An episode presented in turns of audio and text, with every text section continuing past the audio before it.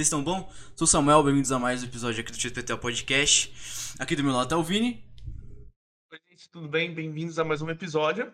E aqui, né, com a gente, Samuel, estamos, está o Gui novamente. E aí, Gui, tudo bem? Tranquilaço. Tranquilaço. E também o famoso Johnson finalmente tá com a gente. Mano John. Tudo bem com você, Famoso Johnson? pastor. Bom dia, disseram que precisavam de uma evangelização aqui nesse canal, então aceitei esse convite. Glória a Deus. Glória a Deus. Bom, a mano, historinha, Johnson, do, do pastorzinho, como assim? O que, que aconteceu? O Gui assim? explicou. Só que quero saber de você também. Cara, eu, me- me acordaram num belo sabadão e falaram, mano, vê aí a nossa live e tal, que o Gui tá lá, ele tá lá. E o Gui falou, vou falar de você. Aí eu fui cheio de sono, corri lá no banheiro, lavei o rosto, dentro, aí, e no celular já rolando. Aí do nada o cara vai, e minha esposa, depois voltei pro quarto, minha esposa ficou ouvindo, né, a live de vocês, enquanto eu tava assistindo. sim. Aí do nada o Gui me solta aqui. Parecia um pastorzinho. 2013, parecendo um pastor com um livro do, do Windows Server debaixo do braço. Aquela, guia- aquela guia de bolso do administrador, que de bolso Guia não de tem nada, bolso. porque o negócio é desse tamanho. Puta velho. E, o, e o, isso aí mais ou menos qua- 500 páginas. E um outro livro que era o da certificação do Windows 7 e do Server 2008, com 900 páginas também, gigante, Meu pesadaço. Deus. Vou evangelizar todo mundo na, na Microsoft. Detalhe, eu só É, fui quando ele- descobrir isso daí algum tempo depois, tá? Trás dos bastidores. Quando, quando, eu, quando eu vi, acho que, pra quem não sabe, lá PHS, ela é em frente de uma igreja. Aí eu olhei pro pastor e e aí, Paulinho, mano, agora o pastor vai pedir emprego aqui, cara? Sacanagem. Sério, cara, foi Nossa. engraçado, viu? E assim, quando eu entrei, o Gui tava de férias. Ah, Aí ele voltou, entrou aquele menininho assim, raquítico. Eu também era, né? Não era tão. Não, era, não tinha esse bochechão. Vocês dois competem, mano. Aí, Não, não recebi um R bom ainda. E eu tava bem do lado dele, né? Ele chegou, passou assim, aqui, pum, sentou do meu lado. Oi, aí, mano, beleza? Tal, eu sou o Johnson, ele é assim, ó, beleza, sou o Gui. Aí eu pensei, eu olhei pra ele, ser humano é uma desgraça, né? Tipo, Concordo. é, eu, eu depois eu vou querer saber o que, que ele pensou na hora, porque. Mas eu na hora pensei, putz, esse maluco aí, cara de novo tal. Ele, "Ô, Gui, você tem quantos anos de diferença de mim? É um ou dois anos? Mano, hoje eu tenho 29, você tá com quanto? Não, eu tô com 32, então beleza, aí, ó. Três anos de, Caralho. diferença, né? O... E, a gente faz no aniversário na mesma semana. Caralho. Daí ele com cara de, de, de bebê, cara de menino novo, de estagiário. E, e falando meio enrolado, eu também falo enrolado, né? Só que ele já tava começando a se soltar, que ele já tava completando um ano de PHS, se não me engano. Já tinha Uhum. completado um ano. É mais ou menos isso mesmo. E, e aí eu pensei, putz, esse maluco aí do meu lado ferrou, né? Eu pensava que eu encontrei alguém mais sênior do meu lado pra eu pegar experiência com o cara. E, e aí o, o- quando o Gui começou a atender, mano, eu falei, caraca, que maluco foda. Moleque ligeiro da porra. fala com o cliente e tal. Porque o, o Gui ele tem um, um dom, e você já deve ter percebido isso, Samuca. De pode cair o cliente mais nervoso que for, mais chato e tal. O Gui transforma aquela pessoa. né? Mano, é Ele incrível, velho. acalmar de uma Ah, forma isso. É diferenciada. incrível, mano. É Já incrível. eu não. Tipo assim, eu, eu conseguia falar pra pessoa, calma, vou entender seu problema, vou te ajudar a resolver. Ah, peraí. E, e aí eu colocava no mudo e eu ficava. As máquinas velhas com Windows não tá legalizado, a pessoa ainda quer exigir que resolva. Eu ficava esbravejando. Aí eu Gui, calma, John, calma, mano, vamos aí, a gente resolve do jeito que der. Se o cliente não tem original e se é o problema é a ativação que tá enchendo o saco, tá fazendo, tá, é, exemplo, um servidor, se não tiver ativado, passar o limite lá de, Hum, de ativação, do prazo de ativação, ele vai reiniciar sozinho. Falou, não é Uhum. culpa sua, o cliente que se vira. Ele tem que legalizar, ele legaliza. O problema é dele. filho. A gente vai atender o que tá na nossa alçada.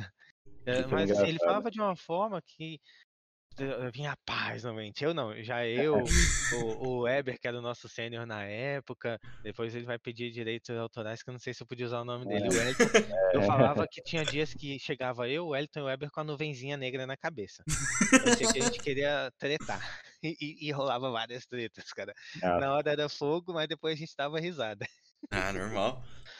Mas assim, foi bom, porque ali era um equilíbrio total, porque era o Marcelo e o Gui tranquilões, tipo, deixando o ambiente leve, assim como o Paulinho. O, o Henrique também ele é, é dos meus, também gosta de uma treta de vez em quando. E, e, e, e, assim, a gente uh, juntava, tanto que o Gui até zoava, né? Vamos é, o, juntar aqui os Power Rangers, vamos montar o Megazord. É. E realmente, quando juntava dois, três negros ali, com- diferentes perfis, formava-se um monstro que qualquer problema que podia cair no colo daquela equipe era resolvido com agilidade incrível. Era Até hoje, assim. É, É, mano. isso era muito bom. Mas, mano, o Gui atendendo é incrível, velho. O cliente tá puto, não sei o que, o Gui que fala com ela. Ah, e aí, tudo bem? Vai, porra, Gui, tudo bem? O cara tá puto, caralho! Mano, Sim. todo mundo, todo mundo é gente, né? Então, é, às vezes as pessoas estão putaça da vida, o direito dela e não sei o que e tal. Só que, mano, eu tenho mais tantas horas no meu dia pra fazer minhas coisas, eu não posso deixar a pessoa fazer isso, fazer isso também, né? Mas é difícil, é, não vou falar que, ah, então, Gui, você é o Buda da vida. Não, é complicado. Tem hora também que dá vontade de pegar a cabeça, sentar na parede e falar, mano, compra a licença. Só isso. Por favor, eu tô te pedindo uma coisa simples. Mas o... Sério por vocês de você estar atendendo e aí vocês falam assim, ah, tem que fazer tal coisa pra tentar resolver esse problema. Mas, ah, já fiz isso, já fiz isso. E ele não fez. Você, e, tipo, você tá repetindo a mesma frase sempre e o cliente está tipo, ah, eu tô aqui fazendo. E na real não está. Todo dia. Aí, né, manter a paciência pra conversar com o cliente assim também é complicado, né? Convenhamos. Ah, mas, mas mantém. Aí quando, quando a gente vai resolver e faz a mesma coisa, a gente fala assim, ó, você não fez. Não, mas eu, "Pô, tá bom, tô te mostrando aqui, mas você não fez, tá bom? Vamos concordar nisso? É, talvez eu fiz errado, não sei o quê. Talvez eu não tenha feito direito, aí você fala, não fez, né, querido? Mas o, Sim, o, o John, quando, quando você entrou na pegar isso, até lembro que eu tava de festa, mas foi bem curto, eu voltei rápido. E, mano, eu lembro que eu fui o primeiro a te levar lá na estação, que é pra gente tomar breja aquele dia, lembra? Nossa. E aí, mano, a, a, pra vocês terem uma ideia, se, se vocês acham que esse podcast vai ficar longo, o John começou a me contar a história dele lá do Rio de Janeiro até São Paulo, e assim, foi acho que 12 litrão. Caralho! Faliu a cervejaria, certeza. Nossa, Café estação. Aí no, tipo, eu fiquei meio doidão, depois eu pedi um cafezinho, um todinho pra dar uma equilibrada, É. né? Beleza, muito Ah. bom. Mas, mano, você, era, você, é, você é do Rio, então. Você é carioca. Carioca, mas perdi a malandragem. Ah, tá ligado, né? Perdi, não falo mais meu irmão, Meu irmão, nem parceiro. meu parceiro. ô, ô, John, aí, fala, fala isqueiro né? e chiqueiro. Esquerdo? Não, chiqueiro e isqueiro. Ah, tá. Chiqueiro, isqueiro. Ou, ou perdi o isqueiro na esquina da escola. É, o Nossa. John não legal. tem mais. É, não Tem tem, mais. ele não tem mais a puxada do, do X do S. puxadinha, mas fica forçado. né? e, e aí, o meu pai, quando eu morava lá no Rio, ele já me chamava de carioca paraguaio. quê? Nossa, mano. Não sei, não sei, não sei dançar, não sei sambar. Carnaval só ia pra ficar igual um besta lá, com a cabeça curtindo a zoeira, vendo o povo passar, tá assim, parecia turista. E, e também, no, pra piorar a situação, vim pra cá e perdi o sotaque em dois, dois anos de São Paulo.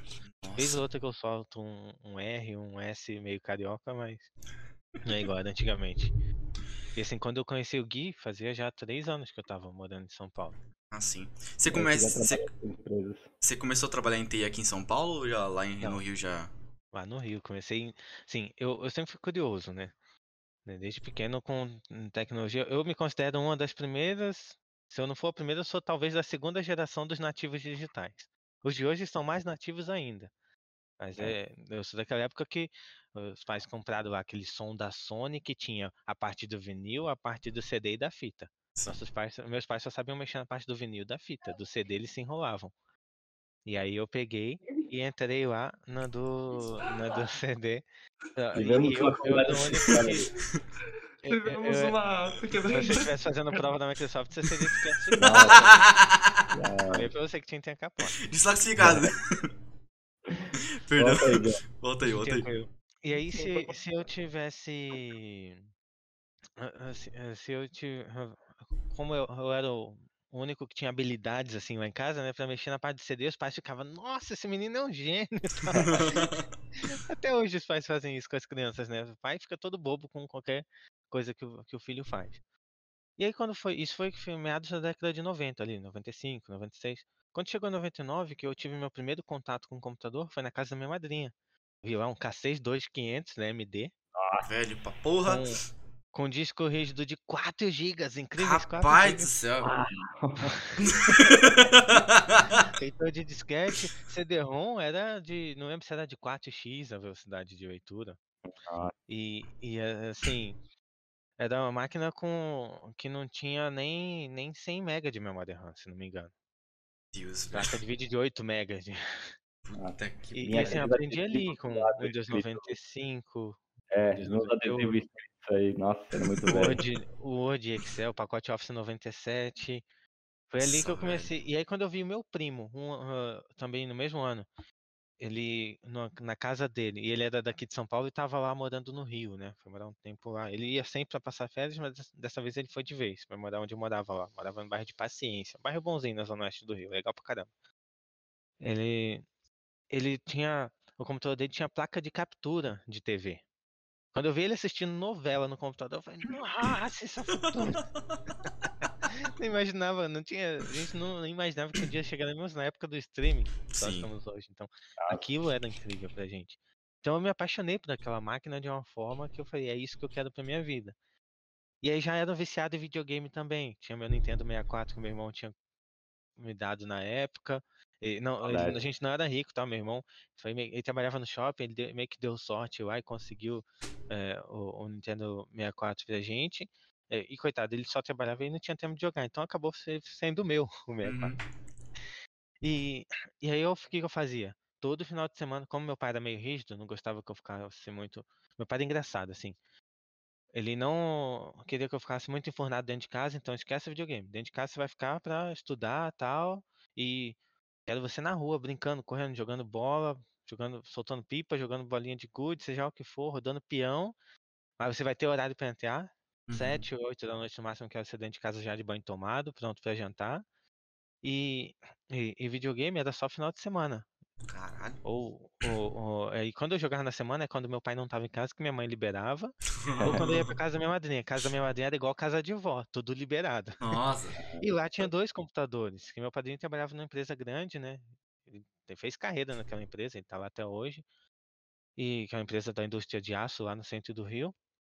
Então ele já tinha computador, porque ele usava um para trabalho e o outro era para os filhos dele estudarem. E eu ficava nesse eh, aprendendo algumas coisas e também estu- eh, jogando, né? Jogava GTA 2. Nossa, Nossa, mano. Aquela, arrotava. aquela maquininha que ninguém dava clássico. nada por ela, aguentava o GTA 2 travando pra caramba. Tanto que quando eu fui jogar o GTA 2 no Play 1, eu achei uma bosta. Nossa, bagulho rápido e tal. Só tomava tiro fácil. Mas não era, o problema não era do Play 1. O problema é que eu cresci jogando GTA 2 no computador Travando. que era lento. Então, era da velocidade bem devagar e eu não percebia isso. Nossa, Foi aí que eu me apaixonei pela TI. Então, eh, eu comecei a querer aquilo pra mim, pedia pro meu pai pagar curso, ele falava: "Não, você é um viciado em jogo. Não vou gastar dinheiro com curso de informática pra você, para você, vou jogar dinheiro fora. Se né? quiser aprender alguma profissão comigo, que meu pai era eh, eletricista, bombeiro hidráulico, Não, ele é pai, tá ligado? jovem, Pai ele era- é incrível, jogava mano. nas 11, pô. Você jogava ele no campo de futebol, qualquer posição era com ele mesmo. Então, ele tinha umas 4, 5 profissões. Ele queria que eu aprendesse uma dessas, entre meus 12 e 15 anos, para começar a trabalhar lá na frente, né? E, e eu sim, aí sim, eu pegar o meu dinheiro e comprar, fazer os meus cursos tal, do meu bolso, pra, porque ele queria me ensinar a vida. Só que ele não falava com esse carinho, com essa calma que eu tô explicando Uhum. aqui.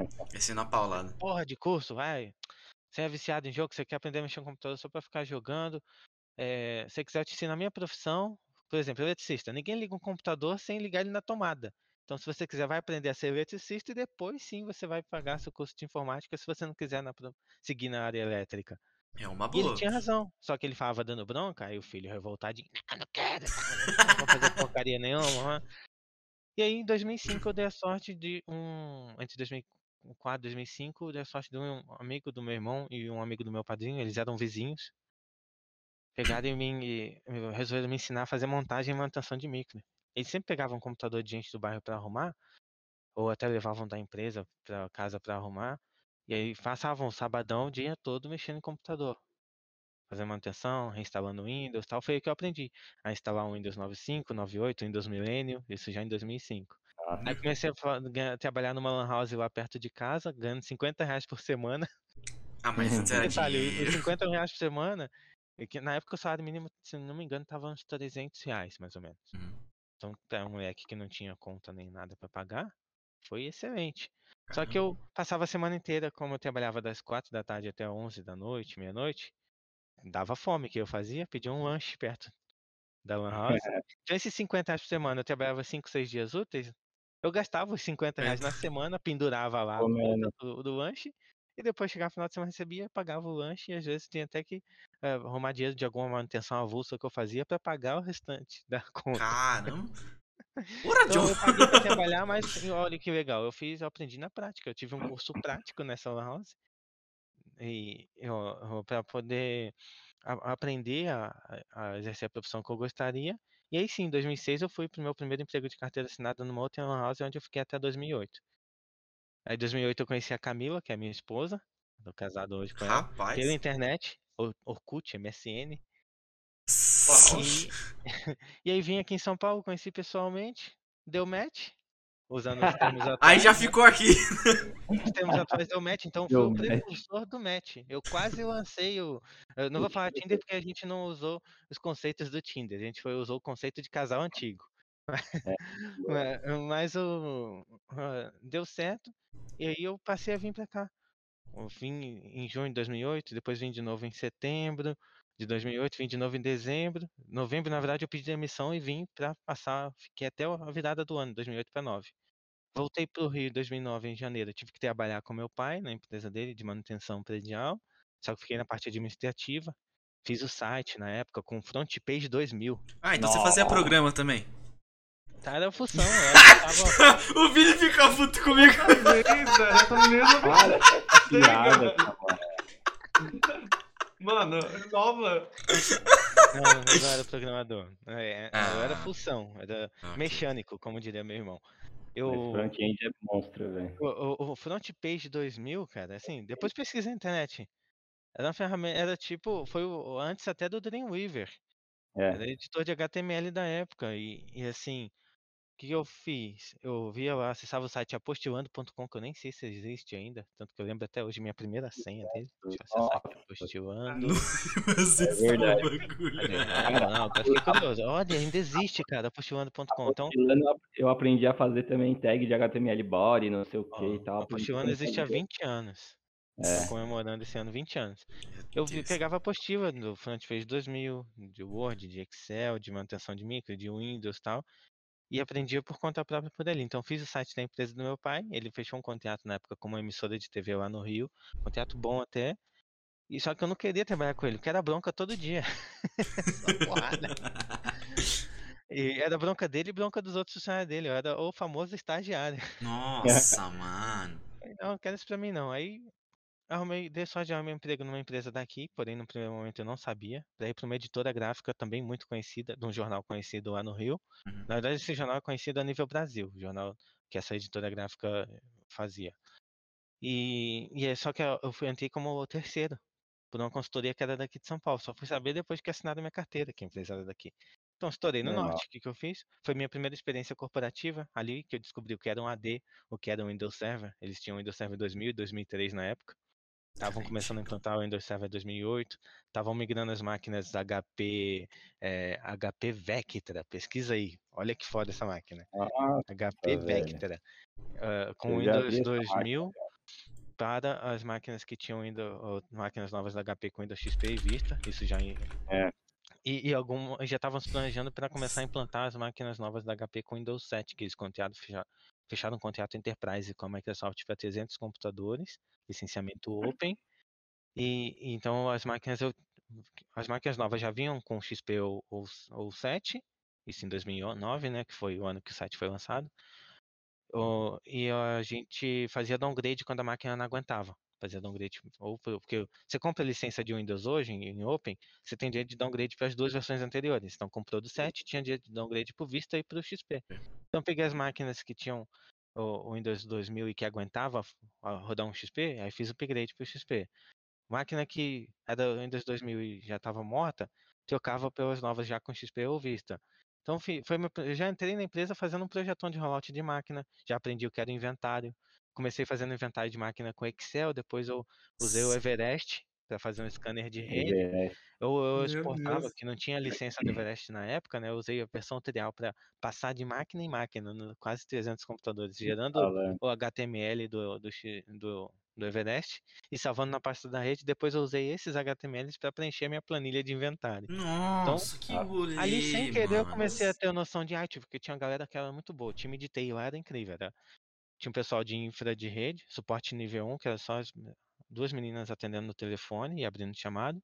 Suporte nível 2, que era o Léo, o Luiz, depois eu vou passar o link da live para ele assistir. O- O o Léo e o Luiz, que eram os níveis 2 que iam para usuário, para atender o usuário na mesa. E tinha eu que era analista de hardware, ficava só no laboratório, gelado, cara. Tinha dois ar-condicionados central bem em cima Ah, mó da hora, John, fala aí. E aí eu é tinha que cuidar lá do armário com as peças, memória, HD, com tudo, eu que tinha que dar conta, tudo que entrava e que saía. Quando tava faltando peça, tava acabando, aí eu já tinha que abrir uma requisição pro meu coordenador de suporte pedir autorização pro coordenador de infra de TI, para justificar a necessidade. Ele pedia autorização pro gestor de TI, então eu fui aprendendo até processos É. de Ah, negócio ali. mas- Pra depois mandar para compras, para orçar, pegar os teus orçamentos, passar para o financeiro, para o financeiro aprovar, pedir a aprovação da diretoria para comprar. Então, assim, nessa brincadeira eu não podia de- deixar faltar peça, eu tinha que pedir com antecedência, que era um processo besta de compra de dois, três HDs, demorava ali até três meses para chegar para mim. Um, dois, três meses. E isso foi bom, me ajudou muito. Depois de um ano lá, de 2009 para 10, que eu fiz, pronto, eu já estou pronto para o mercado corporativo. Pedi transferência para São Paulo. Então, assim, antes de eu partir para o próximo capítulo, dúvidas em relação a esses dois primeiros capítulos da, da minha vida Ah. profissional. Não, Aí não. deve ser decorado já. O, o Gui, o Gui. O Gui falou, o Gui vai ser o meu, como é que fala? O meu biógrafo, vai fazer o livro da minha biografia.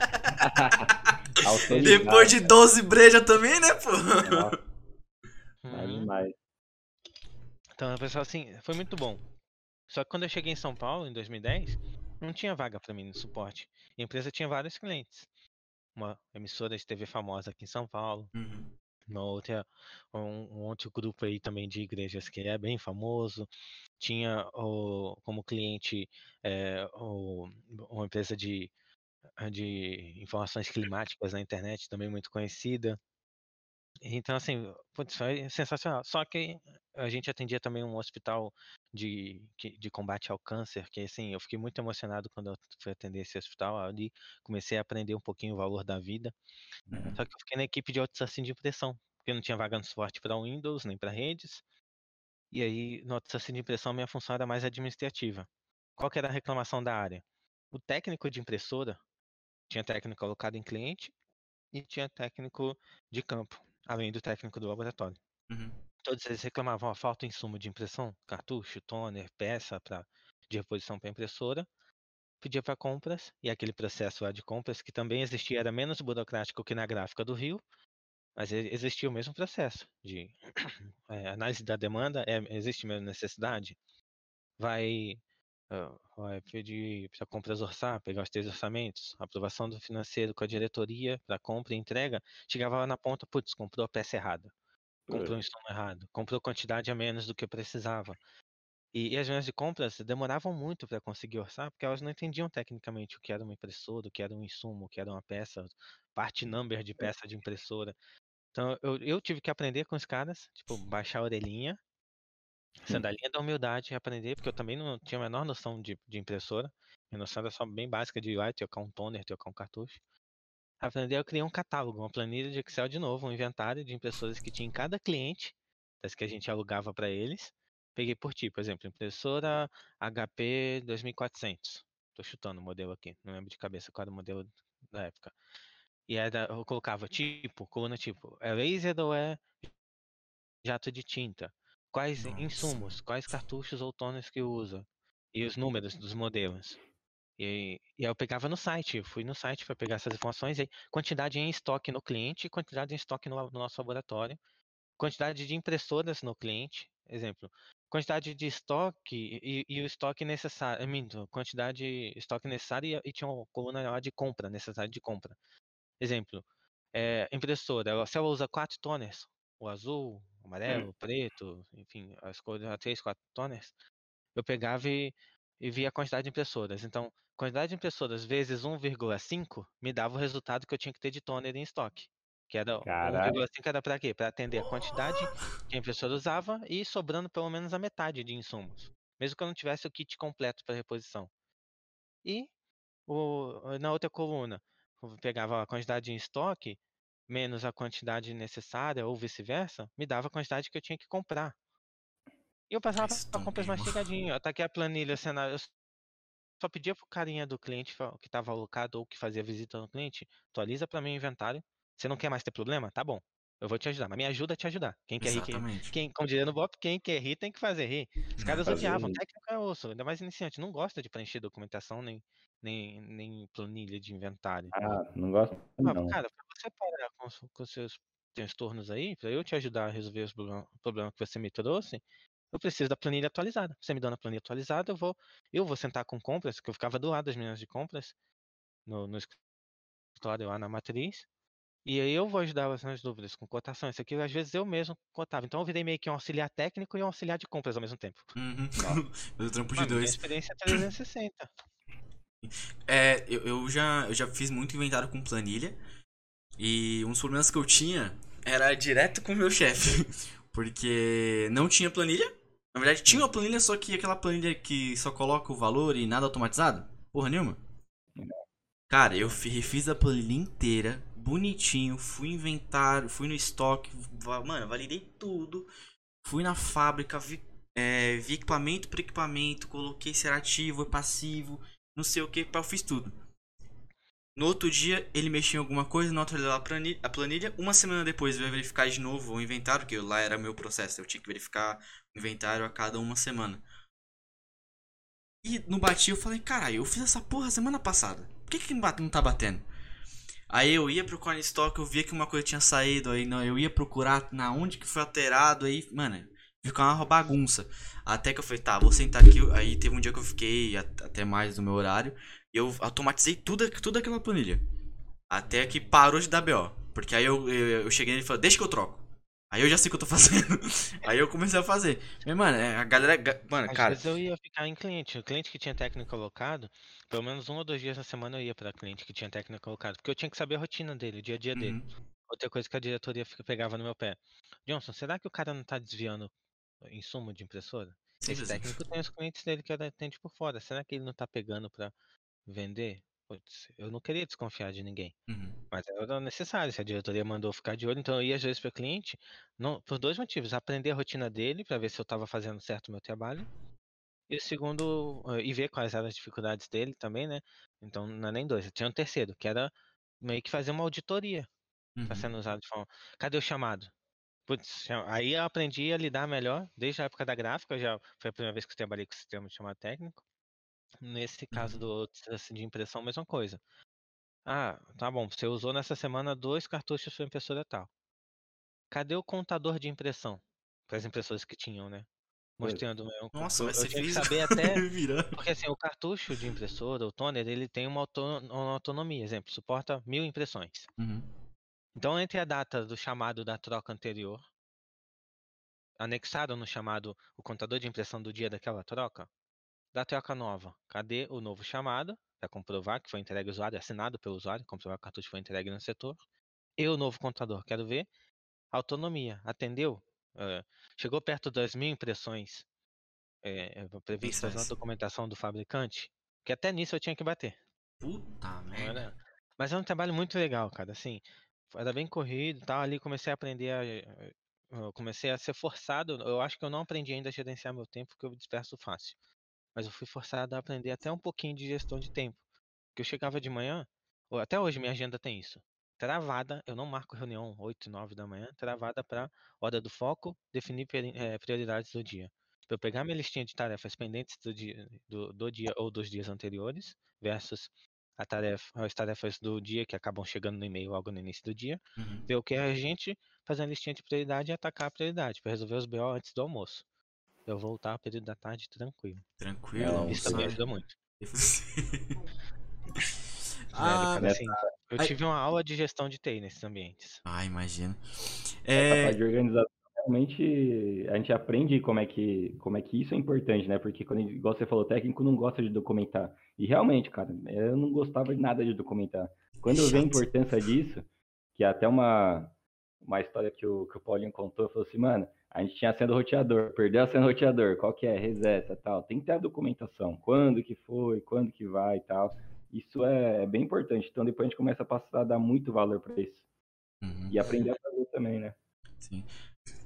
É, é, é que igual eu falei, eu tinha a planilha, só que eu só tinha a planilha e mais nada. Aí depois eu comecei a falar pra deixar eu fazer, aí eu comecei a fazer relatório, que não sei o que. Tinha uma sala lá que tinha que medir a temperatura, não posso contar por quê. É, E eu tinha que medir essa temperatura toda semana também. Aí eu fazia no mesmo dia do inventário, que eu já fazia direto, já ficava no PC o dia inteiro. E cara, era uma merda, porque eu tinha que, lá eu tinha que fazer um relatório, por que que tava aquela temperatura. Enfim, pô, tá chato pra caralho, mas isso depois é por causa da ISO, que a empresa tinha, tem. É, pra passar na ISO, pra poder pegar a certificação an- anual, enfim. Era um rolê da desgraça, mas é chato, mas é necessário fazer o quê? Ô, John, uma curiosidade que eu sempre tive, é... essa- dessa parte eu não me lembro da sua história, mas para quem não sabe, você também é muito ligado com revenda. Então, quando, quando a gente conheceu, você fazia revenda de antivírus, é, da- a na própria Dell, a, a mochila que eu tenho até hoje é de um servidor que a gente vendeu lá e dava as premiações lá para quem era cadastrado e você é, e a gente ganha, ganhava as mochilas, fone e tal. E, cara, como, é, eu, eu- antes de você entrar no PHS, que você passou por essas empresas, você é, começou esse negócio de revenda como? Tipo, alguém já te indicava? Você já estava no meio já? Como é que começou isso aí? É, foi nessa mesma empresa aí, na época do outsourcing de pressão, que eu aprendi como funcionava o processo de, de revenda de TI. Que eles eram uma revenda também, então tinham as quatro principais distribuidoras Microsoft no mercado. E eles compravam dessa distribuidora a preço de custo, colocavam margem em cima, exemplo, 10%, 20%, normal. 30% no máximo, dependendo do produto. E, e revendia para os clientes finais. Então, isso eu acabei aprendendo, porque eu ficava do lado das minhas de compras, eu via o pessoal de vendas fechando, pedi- fazendo, pedindo para elas fazerem orçamento de, de outros produtos para cliente. Antivírus, licenciamento Microsoft, computadores, servidores, switch, roteadores, tudo mais. E, e eu, e eu entendi. E eu tinha também acesso às planilhas de como funcionava, porque eu acabei ajudando. Quando eu estava ocioso, eu ajudava as meninas de compras a montar esses orçamentos também. Uhum. E foi aí que eu aprendi. E assim, um dos sócios dessa empresa, na época, né, que foi o cara que me ajudou a vir do Rio para São Paulo. Porque quando eu pedi transferência, não queriam, a diretoria aqui em São Paulo não queria aprovar. Não, esse moleque aí vai querer vir para usar a gente de Tempolim. Ele vai daqui para outro e tal. É, pagando bem que mal tem. Mas eu não posso falar mal deles não, porque quando eu saí da Lan House no Rio em 2008, ganhando 480 reais, quando eu entrei na Lan House lá em 2006 era 350 salário mínimo. Saí de lá ganhando 480 em 2008. Quando eu vim para São Paulo, aí quando eu minto, quando eu entrei na gráfica no Rio por essa empresa, eu fui para 750. Quando eu vim para São. Paulo, eles aumentaram para mil reais, cara. 25% de, de aumento, ou mais até. Acho que um pouquinho mais. Só que mil mais. reais naquela época já é muita grana já. Porra, Já era, pra um tinha 700 conta, conto já era é coisa. Eu vim pra São Paulo pra ficar de favor na casa da minha tia. Fiquei lá um mês, depois fui morar com meu sogro, porque o esposo dessa minha tia não curtiu muito a ideia de eu ficar lá. Ele falou, ah não, seu pai que cria os filhos dele, eu não vou criar marmanjo de, de, de cunhado nenhum. E, e aí eu, e assim, foi uma implicância besta que ele tinha com meu pai, cara, porque é, eu não, eu não ia ficar, eu, eu saía da casa dele seis e meia da manhã pra trabalhar, chegava nove da noite. Só dormia, só comia e Só dormia. tomava banho e dormia. Enfim, é, essa é outra situação que já passou, página virada. O, e aí nessa empresa, quando eu cheguei em São Paulo, passei pelo assim de pressão, também aprendi a parte de revenda de informática. Aí fiquei com aquilo na cabeça, legal. Se eu tiver um dia eu tiver uma empresa, já sei como funciona, eu vou poder revender para os meus clientes também. E aí esse diretor que me que apoiou, que foi o único, era ele diretor operacional, ele era sócio minoritário. Ele foi o único que apoiou minha vinda e ele bancou. Tipo, bancou que eu digo. Ele falou, não, traz moleque que eu me responsabilizo. Acabou que seis meses depois que eu tava na equipe de outsourcing de pressão, ele, ele saiu e abriu a consultoria dele. Isso já de 2010 para 11. Uhum. E eu, em janeiro de 2011, eu fui para um. Janeiro de 2011, não, minto, até antes. Em- ainda em 2010, eu fui para um cliente para fazer a minha função mesmo, que era suporte de, de Windows, suporte de rede. O cliente tinha lá o Cisco SMB, foi lá que eu conheci a série RV da Cisco, o Gui, aquele RV042. o Cisco Sensacional. SMB, e aí, na época ainda pertencia a Linksys. Aí depois que o Cisco Ah, é. É verdade. o, é um cliente que tinha uma rede legalzinha, era 15, 10 ou 15 computadores, tudo Dell com Windows Vista, controlador de domínio Windows Server 2008, e eu tinha um Exchange 2007 interno, que eu acompanhei a instalação do zero, foi aí que eu aprendi Exchange também. Isso eu queria ter visto também, cara. Eu nunca peguei Exchange interno em servidor mesmo. Vamos porque subir um na Azure depois me livre. Aquela, aquela subscrição que, eu liber- que a gente liberou pra você ontem pela parceria da PH, você tem acesso à licença de Exchange Cara, eu gosto tanto da Exchange Online, mas eu fico pensando que você já me É contou bom já aprender. Se um dia você pegar a migração híbrida de Exchange, você vai ter que É, ter noção da Exchange local. Então, eu sei disso aí, só que me, só, de, só de pensar que foi, velho, o servidor de e-mail do cara tá num computador aqui na empresa. Já me dá agonia já, mano. Esse Porque- computador, por acaso, aconteceu É, alguma Era coisa? um data center. Era um data center zoado essa empresinha que eu fui ficar alocado, né? É, eles não tinham muita condição de, de investir. Eu achava até que investia até demais para uma empresa com 10, 15 pessoas ter tudo Dell, desde o servidor até os computadores, tudo devidamente licenciado com Windows e Office original e ainda Exchange Server no local, que a, que a é. licença era cara né, pra época. O, eu achei legal, eu- então eu aprendi.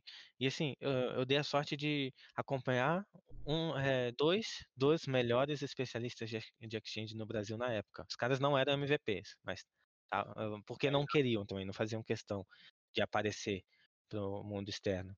E, e- só que os caras eram tão eficientes que consequentemente parecia. Você ia num fórum Microsoft, foi que eu conheci o fórum do TechNet. Eu já conheci o TechNet porque na época que eu estava no Rio, na vinda do Rio para São Paulo, eu estudava pelo TechNet, Academia TechNet 5 estrelas, antes até do Virtual Academy que vocês conhecem. É, tá antiga. É, foi lá que conheci o Fábio Rara tal, nessa época aí, que- era ele que gravava as aulas de AD do Server 2008 na Academia TechNet 5 estrelas. Então eu aprendi com os caras muito bons, então foi aí que eu comecei a ter noções melhores de AD da parte gerencial. No Rio, lá na gráfica, tinha o Evaristo, que era outro admin de rede sensacional também naquela equipe lá da gráfica, que eu nem falei da equipe de desenvolvimento, que também tinha equipe de CRM, RP e desenvolvimento web muito top. Então, eu, eu dei a sorte de ser balizado, ter minha experiência balizada com os profissionais que eram referência da época. Então, assim, é, hoje eu faço questão de compartilhar conhecimento, seja com os colegas internos e externos, comunidade técnica, fórum, grupos de WhatsApp, Telegram, e por- com o próprio LinkedIn, que eu sou muito ativo no LinkedIn. Por conta disso, eu quero retribuir ao mundo aquilo que deram para mim, quando então eu não precisei pagar curso de especialização.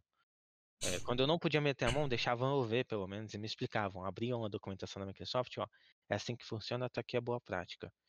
Vamos, pra, vamos meter a mão na massa? E eu- hoje eu faço isso com os clientes que eu atendo aqui na Latine. Se eu vou tocar um projeto junto com alguém que é de TI, eu meto uma reunião no Teams gravada, peço autorização para gravar, faço primeiro, ó, o que, que você contratou? É isso. Aí você pretende implantar, tiro dúvidas, qual que é o detalhe e tal. Vamos lá, documentação Microsoft. É assim que funciona, é assim que é recomendado fazer. Ah, ah, Você concorda em seguirmos dessa forma? Sim, concordo. Então fechou. Vamos fazer junto? Vamos.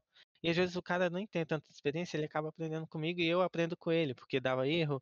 Você sabe como é o dia a dia, né? Igual os videozinhos bonitinhos de YouTube que foi editado e cortado, é ao Uhum. vivo, É. né? Quem sabe faz ao vivo, como diz o Faustão. Uhum. E a gente acaba aprendendo junto. Então, ensinando, eu acabo aprendendo também. Então, assim, foi incrível. Desse cliente eu só fiquei seis meses porque eu não tive paciência e eu pedi demissão, pois eu, eu me sentia estagnado. Tipo, eu, eu já cheguei no meu limite, no que eu podia entregar para aquele cliente, e o cliente não queria deixar eu sair de lá. E a empresa que perdeu muito quando eu saí da equipe de outsourcing queria me levar de volta. Eu falava, não, se eu for sair daqui desse cliente vai ser para cima, para um cliente maior fazendo o que eu gosto de fazer, que, é- e Sim. que eu fazia bem. Ah, mas você também fazia bem as coisas de outsourcing, vem para cá, a gente quer te preparar para um dia ser um futuro coordenador. Não, eu sou um cara muito paciente, nervosinho demais, não tenho tato com pessoas ainda. Eu tenho tato com pessoas para ensinar aquilo que é a minha especialidade. Quando eu vejo uma pessoa cometendo alguma ah, falha boba, eu, eu gosto de orientar, só que eu- às vezes eu não sei falar e o Gui lembra muito bem. Que tinha, tem esse lado obscuro da minha história também, né? E a gente vai chegar lá. E aí, Mas o. é, desculpa te cortar, John, mas aí quando, antes de você sair dessa empresa, você perdeu a paciência lá, foi aí que você criou a sua, a MEI, a Tech Johnson? Nesse ano aí, foi em novembro de 2010 eu abri meu CNPJ como MEI. Como MEI, É, né? eu vi descobrir na internet, caramba, que legal, dá pra ter CNPJ, empresa individual. Por quê? O legal desse cliente que eu ficava alocado, desse pequenininho, é que era administradora de condomínios. E eles Uhum. administravam vários prédios corporativos na Berrine. Filho, eu tava no centro da tecnologia, no centro do investimento em São Paulo. Ah, Uhum. depois da Paulista, talvez, né? Depois da Faria Lima, enfim. Mas eu tava num dos polos de empresas boas, empresas em crescimento. E, então, como eu, eu ia nos prédios que eles administravam para fazer manutenção dos computadores do síndico do prédio e, do, e da recepção, o pessoal Uhum. falava, ó, tem uma empresa nova no andar tal, tá precisando de um técnico de informática. E aí eu tive que abrir o meu CNPJ por isso, porque eu atendia e não Ah, podia atender por fora, tinha que emitir nota fiscal do serviço. Aham. Foi aí que a Tech Johnson surgiu. Tech Johnson é a maior empresa de tecnologia de Peru. É, de Perusa, de TI em Peru, eu acho que é mais é conhecida já em outros lugares, viu? Não, a gente, ah, no, no nosso sistema de cadastro lá, as revendas, e nossa, tem muito registro da Tech Johnson, de quando você revendia a licença pela, não sei se era pela SND, alguma coisa assim do tipo, e aí tinha sempre esse intermédio. E foi por conta da, da, Tech Johnson que eu tive muito mais contato com antivírus. Então, eu não tinha tanto contato com antivírus corporativo, a gente nunca tinha, tinha uma administração nisso. Mas a gente conheceu o Casper, que você revendia também, o famoso Pandinha, que hoje é da WatchGuard. desde 2005, cara. Então, o, e o Casper era uma coisa muito incógnita para mim. Eu sabia o que, que era o Casper, é, só que assim, eu nunca tinha mexido numa administração do Casper num servidor. Então, aquilo para mim, cara, o Panda, então, que era na, na O web, Panda né, piada, o Panda, né? Lembra que o Panda era piada? Você Era teve piada. algum cliente de Panda infectado por vírus sequestrador, por ransomware? não. É o Panda agora, mano. e, a, e, a, e a WatchGuard comprou eles, né? Então agora tá muito nível lá em cima. E aí, e aí também veio o Bitdefender, né? O Bitdefender também é um que a gente mais trabalha hoje, mas eu não tinha nem ideia de administração Mas, nem, nada. Ah, o Panda, eu gostava muito dele quando era Panda, pertencia. Antes de ser comprado pelo WatchGuard, que o Panda eu tenho a parte do painel de parceiros, eu comprava a licença da Panda, barato. Panda é muito barato, cara. Uhum. E bem configurado, ele te protege tranquilamente. Não tenha preconceito porque o. Pandinha é bonitinho, não, como diz Não, o mas é, é, é muito bom de configurar ele. Quando o cliente pede, ah, eu preciso liberar um site, alguma A coisa gente assim, parou de pôr proxy Linux em cliente que a gente se matava com aqueles Linux velho lá, ele porque o Panda tinha web, filtro web. Exatamente. Fala mal do meu Linux, porra. Não, Fala mal do Linux meu tudo bem Linux. configurado é maravilhoso, cara. Mas eh, nós não tínhamos expertise no Linux quando eu entrei na PHS, só tinha uma pessoa de Linux lá. Bem pouco, assim, restante era quebra-galho. E o, essa parte do, do antivírus eu comecei a ver como é que é para você licenciar o ambiente inteiro. E quando começou aquela história do Ransor também, a Casper ajudou a gente bastante, colocando o anti-Ransor nos servidores e tal. É, não, eu juro para você que eu não tinha contato nenhum com a administração de antivírus. Nenhum, nenhum. Eu, no máximo, eu conseguia, eu mexia num Brasil FW, que é um Linux também, para fazer bloqueio de porta, filtro web, essas coisas assim. Mas antivírus de verdade eu só fui aprender a mexer realmente com o Pandinha, viu? Então, nessa empresa aí, que eu fiquei em 2000, até início de 2011, aí eu acabei pedindo demissão e adivinha onde eu fui trabalhar? Na empresa nova do diretor operacional que me trouxe do Rio para São Paulo. Vamos Caralho. retribuir? O cara tava precisando de um técnico. Aí. E eu fui o primeiro técnico deles. Hoje essa empresa tá num prédio sensacional em Osasco. Posso falar o nome dela, IT Universe. Sou fã Pode. demais deles. Ricardo Santos, meu padrinho na área de TI. Ele, Roberto Rodrigues, que era o meu coordenador na gráfica lá no Rio, que É foi outro que apoiou minha vinda para São. Paulo. Marcelo Sim. Romeu, que hoje está na Dotlib, também foi um dos caras que me inspiraram. Marcelo Chumisk, outro inspirador para mim.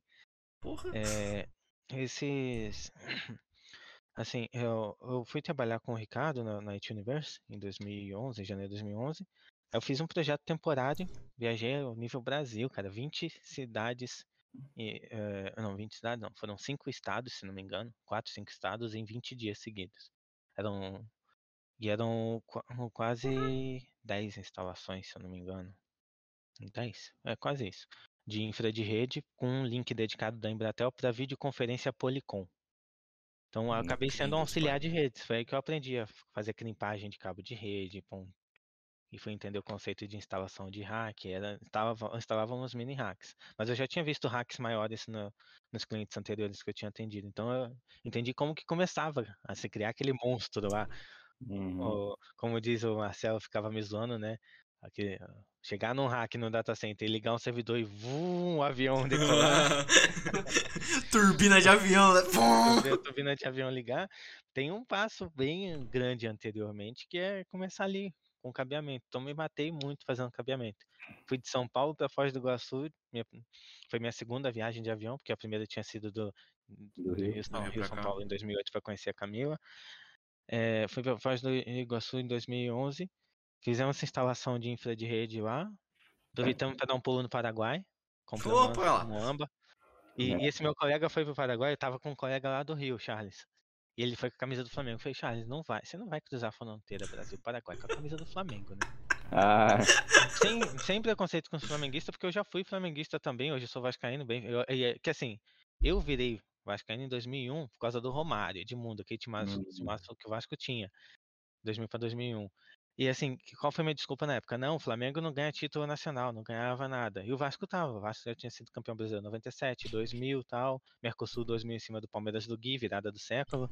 caralho. E aí eu eu peguei e falei, não, o Flamengo não ganha nada, só ganha estadual, vou virar vascaíno. Aí eu descobri que o problema era eu, não era o Flamengo. O parou de ganhar tudo e o Flamengo voltou, começou a ganhar algumas coisinhas. 2009 foi campeão tá brasileiro e tal, e assim por diante. E aí eu fui zoar o Charles, né? Eu já vascaíno, Charles, você não vai cruzar a fronteira com a camisa do Flamengo. Os caras vão pensar que a gente tá indo lá buscar droga. eu falei brincando. Resultado, porque você sabe a forma que o flamenguista e corintiano tem, né? É verdade. de favelado e tal, isso aqui. Aí, aí o Charles me xingou e tal. Quando a gente cruzou batata, cara, parece que eu tinha adivinhado. Chegaram nos Paraguai. Ei, ei, amigo, amigo, que procuras? Armas, drogas, munição? Que porra é essa, cara? A gente entrou nas galerias lá pra comprar celular, câmera digital, os caras, ei, amigo. E amigo, aquele uma da sua? Ah, tá. Não, esse cara Amigo! arma, droga, munição pra gente, cara. Eu falei, você tá louco, cara. A gente veio aqui pra buscar um cadeira de TI, coisa de tecnologia barata. A gente não quer essas tecnologias bélicas, não. Muito bom. Velho, coisa Meu. Deus do céu. Curioso, cara. E aí, foi uma experiência legal. Daí a gente ficou três dias em Foz do Iguaçu, fizemos a instalação que tinha que fazer. Aí tinha mais três cidades no, Pana- no Paraná. Que era Francisco Beltrão, União da Vitória e Paranaguá. Paranaguá eu nem sabia que o Paraná tinha praia. Paranaguá tem praia. O... E aí, o... só que a gente não foi na praia lá. Então fizemos em cada cidade mais três dias, né, em média. Só que a gente teve que voltar em Foz do Iguaçu, porque não lembro se foi União da Vitória ou Francisco Beltrão, a gente foi roubado. Puta que. fomos, fomos furtados. Então, tudo que a Mano. gente comprou, câmera digital, celular lá no Paraguai, é, eu, eu saí, a gente acordou no primeiro dia no hotel na cidade. A gente chegou 4 da manhã tal. fomos- Tomei um banho, fui dormir. E aí, quando eu tava lá, o quarto, era o mesmo quarto, cada um na cama de solteiro, eu acordei umas 7, 8 da manhã, falei, acordei ele, Charles, tomar café, cara, porque é só até 10 da manhã. Naquele dia não estava previsto visita cedo no cliente, íamos só à tarde. Aí, aí ele falou, não, tô morrendo de sono, me deixa aqui, vai lá você. Falei, beleza, tranca a porta aqui. Aí ele, ah, tá bom, encosta aí que já tranco. Aí quando saí tinha duas mulheres no corredor limpando. Ah, tem alguém, aí, menina? Eu Falei, ah, tem um rapaz dormindo aqui. Se não for fazer barulho, acho que pode limpar. Se não, deixa, depois que ele acordar, a gente avisa lá na recepção. Ah, tá bom, obrigado. Peguei o elevador, desci. Fui tomar café, tomei café, eu demoro pra comer, o Gui sabe. Uhum. Eu falo pra caramba. Eu, naquele dia eu não tava falando que eu tava sozinho. Tomar café sozinho, mas fiquei vendo televisão lá, igual um besta. Falando com a TV. Fiquei na recepção trocando ideia, depois eu subi. Quando eu subi, tava o Charles bravo porque tinham roubado as coisas minhas não, porque tava escondido debaixo da cama. Puta, vendo? mano. Nossa. Aí por isso a gente voltou em Foz do Iguaçu. E provavelmente, e provavelmente as, instalação coi- as coisas que você comprou, voltou Peru.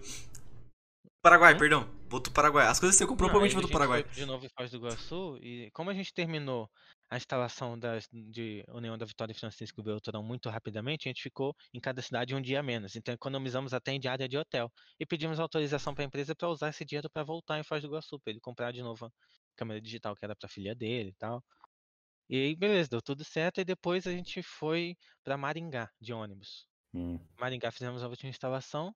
E aí, a próxima seria duas cidades no Mato Grosso do Sul. De Maringá para a primeira cidade, 14 horas de ônibus. Chegamos Nossa. cadê o material? Cadê o rack? Cadê a caixa com cabo de rede, conectores, tudo mais que a empresa mandou via transportadora antes da nossa viagem. Não tava lá. Foi desviado. Ou roubado, sei lá o que acon- aconteceu. Pedimos, aí ligamos pra empresa e falaram, ó, liga lá na próxima cidade, porque tudo aqui no Mato Grosso do Sul é longe. Aí teve muitas horas de ônibus, mas a gente não quer ir lá à toa. Aí ligaram lá, ó, não tinha chegou o material de lá também, então pula essa cidade. Vamos pro Mato Grosso agora. Eu não lembro a localização exata, mas as cidades que a gente foi. Deixa eu ver aqui. Dourados, que eu não. Dourados é Mato Grosso ou Mato Grosso do Sul? Cadê? Mato Grosso do Sul, é. Dourados foi uma das duas. É... Caraca, não lembro a outra cidade. Enfim, a gente foi pra uma outra cidade lá no, no Mato Grosso do Sul. Aí, de Dourados para a primeira cidade do. Não, do Mato Grosso do Sul. A primeira cidade do Mato Grosso do Sul, a gente não foi na segunda, então dali para Dourados, que seria a próxima cidade no Mato Grosso, foram 20 horas de ônibus. Ou seja, se a gente pensou que foi Nossa, dolorido 14 horas de ônibus de Maringá até a primeira cidade do Mato Grosso do Sul, dessa cidade para Dourados, no Mato Grosso, foi pior, foram 20 de ônibus. Tá, mano. É, Nossa. E sofrido, Potente. cara. Vocês ficaram quase a doidinhos, um bunda quadrada, o ônibus foi parado no meio do caminho de novo, o Charles, porque não, numa outra viagem ele tava com a camisa do Flamengo. Eu falei, cara, o PF vai parar a gente caminho, vão querer revistar você. a camisa do Vasco. parou, a PF parou o ônibus e mandou o Charles levantar pra ser revistado. Olha o preconceito. Deus. A minha família. língua. Não, não é preconceito flamenguista. Eu fui brincar com ele. E assim, a minha língua tava como? Afiada. Ele falou, cara, moleque, eu vou te enfiar tua porrada. A gente foi roubado, a lá no Paraná por sua causa, porque você não trancou a porta. Eu falei, ô cacete, você que me trancou.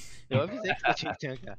Ah, você podia ter me trancado por fora. Eu falei, eu não, porque se eu tranco levo a chave e demoro pra voltar, depois você ia ficar bravo que não ia conseguir descer pra tomar café. Ia querer me esbofetear de novo. Uhum. Aí foi muito engraçado, né? Assim, ele ficou putaço, mas depois a gente deu risada. É, e aí, do, de do, Dourados, a gente viu cada coisa, cara. Deixa eu até abrir minha pasta, que eu acho que eu tenho os relatórios desses projetos até hoje. Isso salvo no meu OneDrive. Isso aí eu guardo como uma relíquia, porque foi uma experiência Meu muito Deus. faz mais de 5 anos. Retenção dos Mais LGPD é 5. Faz 10 anos, isso foi em 2011, velho. Você é louco, Tris. Retenção é 5 Não. anos, João. Pagar isso aí já. Não, é sério, tá no meu. eu Achei os relatórios, não acredito, cara. Deus, mano. É, Deus, de outra viagem que foi de 2013. Enfim. E aí, a gente foi de ônibus pra Goiânia. Não lembro de qual cidade que a gente partiu do Mato Grosso pra Goiânia. E foi, foi só seis horas de viagem. E aí de Goiânia a gente pegou o avião até Brasília. E Brasília fomos pra Maranhão, pra São Luís. Que a próxima cidade era lá em cima. Caralho, mas tu de, descer. Nossa, que A gente desceu e depois fomos subindo aos poucos. Do- em São Luís Maranhão, assim, não deu pra eu conhecer nada no- de legal no Maranhão também, porque a gente já chegou lá pegando o ônibus pra uma cidade que era do interior. Eu pensei que você ia falar que tinha sido preso também. Não, Foi, foi roubado? No Maranhão a gente quase morreu no acidente de carro, porque a gente alugou um carro na- em São Luís, no aeroporto, e fomos pra. A gente ia de ônibus, é, vimos que era muito longe, falou: não, não quero sofrer no ônibus, vamos alugar um carro. A empresa autorizou, a gente alugou um, um novo Voyage da época, aquele 1.6 e tal, carro novinho, lançamento, se não me engano. E aí fomos embora de carro, a estrada lisinha da uma BR que tava novinha, ou tinha sido recém-recapeada, sei lá. O Charles, ó, meteu o pé. 160 por hora. Bate foto aqui, Jones. Pega a câmera digital da minha filha aí, Nossa, bate foto mano. aqui. Aí batendo foto do velocímetro. Pedindo pra 160 por morrer. E ele até passava, tal, todo confiante. Tinha um carro na frente dele que ele falava, fala, Charles, cuidado, mano, não precisa. Ele, não, o cara tá ultrapassando os caminhões, ele tá dando sinal, tá indicando que eu posso ir também. Eu não entendia porra nenhuma, não. Mas tô- tô na mão? Ok, né? Morrendo de medo. Foi, opa, foi mal, pessoal. Você pode xingar, mas beleza. Pode, pode, É, fica à pode. vontade. Aí, aí o, numa dessa daí, quando já tava entardecendo, quase anoitecendo, ele, esse cara foi, o, o Charles foi junto, só que do nada o cara saiu. No que ele saiu, parece um fum. Cara, eu só fiz assim, ó. Sério, eu fiz radorzão na nossa cara. Só, só fiz assim. Aí- Adeus. Vou arrepiar, até arrepia só de lembrar. Aí o Charles, não, não reflexo, ele só fez isso aqui, ó. Zum, jogou pro, pra, pra acostamento da contramão. Nossa, irmão. Mano, imagina se fosse aquelas estradas eu sem acostamento. Tinha aquele vento passando. Aí eu não tive de abrir o olho. Eu fiquei assim. Charles, a gente morreu? aí ele. Aí eu só sai. ele. Aí o Charles, filho da mãe, me responde, a gente morreu ou não? Aí quando eu abri o olho, gente tremendo pra caramba, ele também. Falou, puta que pariu, Johnson. Foi mal, cara, eu não vou fazer isso mais não, vamos na boa. Falei, Quase agora que morre. fala isso? Falei, cara, graças a Deus, como é que você conseguiu tirar a gente da frente desse caminhão, velho? E que sorte que o caminhão não tentou tirar também, senão ele ia de encontro, não. Uhum, é, mas aí você aí tava. a gente, arregaçar, cara. Você ia virar pastelzinho. virar- Aquele carro ia virar uma caixinha de fósforo amassada. A 100 e pouco por hora. Porra! Devia estar já. Não, não tava a 160, senão não ia dar tempo. Mas devia estar no mínimo 100 por hora ou 120 ali. Deus, mano. E, e ele tirou e conseguiu Nossa. não perder o controle, não capotar o carro. Não sei como ele conseguiu, se o carro tinha freio ABS. Enfim. O, ali a gente ficou de boa. A primeira cidade no Maranhão, a gente conseguiu fazer a instalação, o pessoal lá bem legal. E aí eles ligaram na outra e falaram, ó, não chegou o material, nem vai na outra. E a última cidade era Teres... a penúltima cidade era Teresina, no Piauí. Nossa, lá no Piauí, mano. Foi lá que você Aí conheceu a a Adelan? foi. Aí a gente foi embora com o carro pra Teresina, porque ia entregar no aeroporto lá pra de lá pegar o avião pra Bahia. Chegamos lá, o material da cidade anterior do Maranhão tava. Ele falou, aí, Caraca, você quer ir embora pra mano. fazer a, a da Bahia e depois ir pra São Paulo e depois voltar aqui? Eu falei, tá maluco? Já estamos aqui, Teresina, do lado do Maranhão, vamos pegar e voltar de carro lá e fazer essa outra cidade. E aí voltamos, fizemos essa outra cidade, porque Teresina já tinham feito por nós. Os técnicos da unidade lá já tinham feito a instalação. Ah, aí Ó. sim.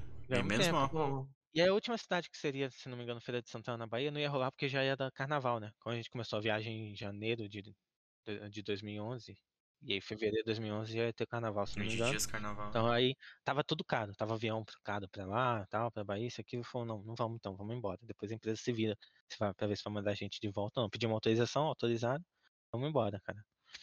Mas assim, foi bom que eu peguei a experiência de infra de rede nessas quase, quase 10 cidades aí que a gente viajou. É depois de quase morrer, né? seguidos.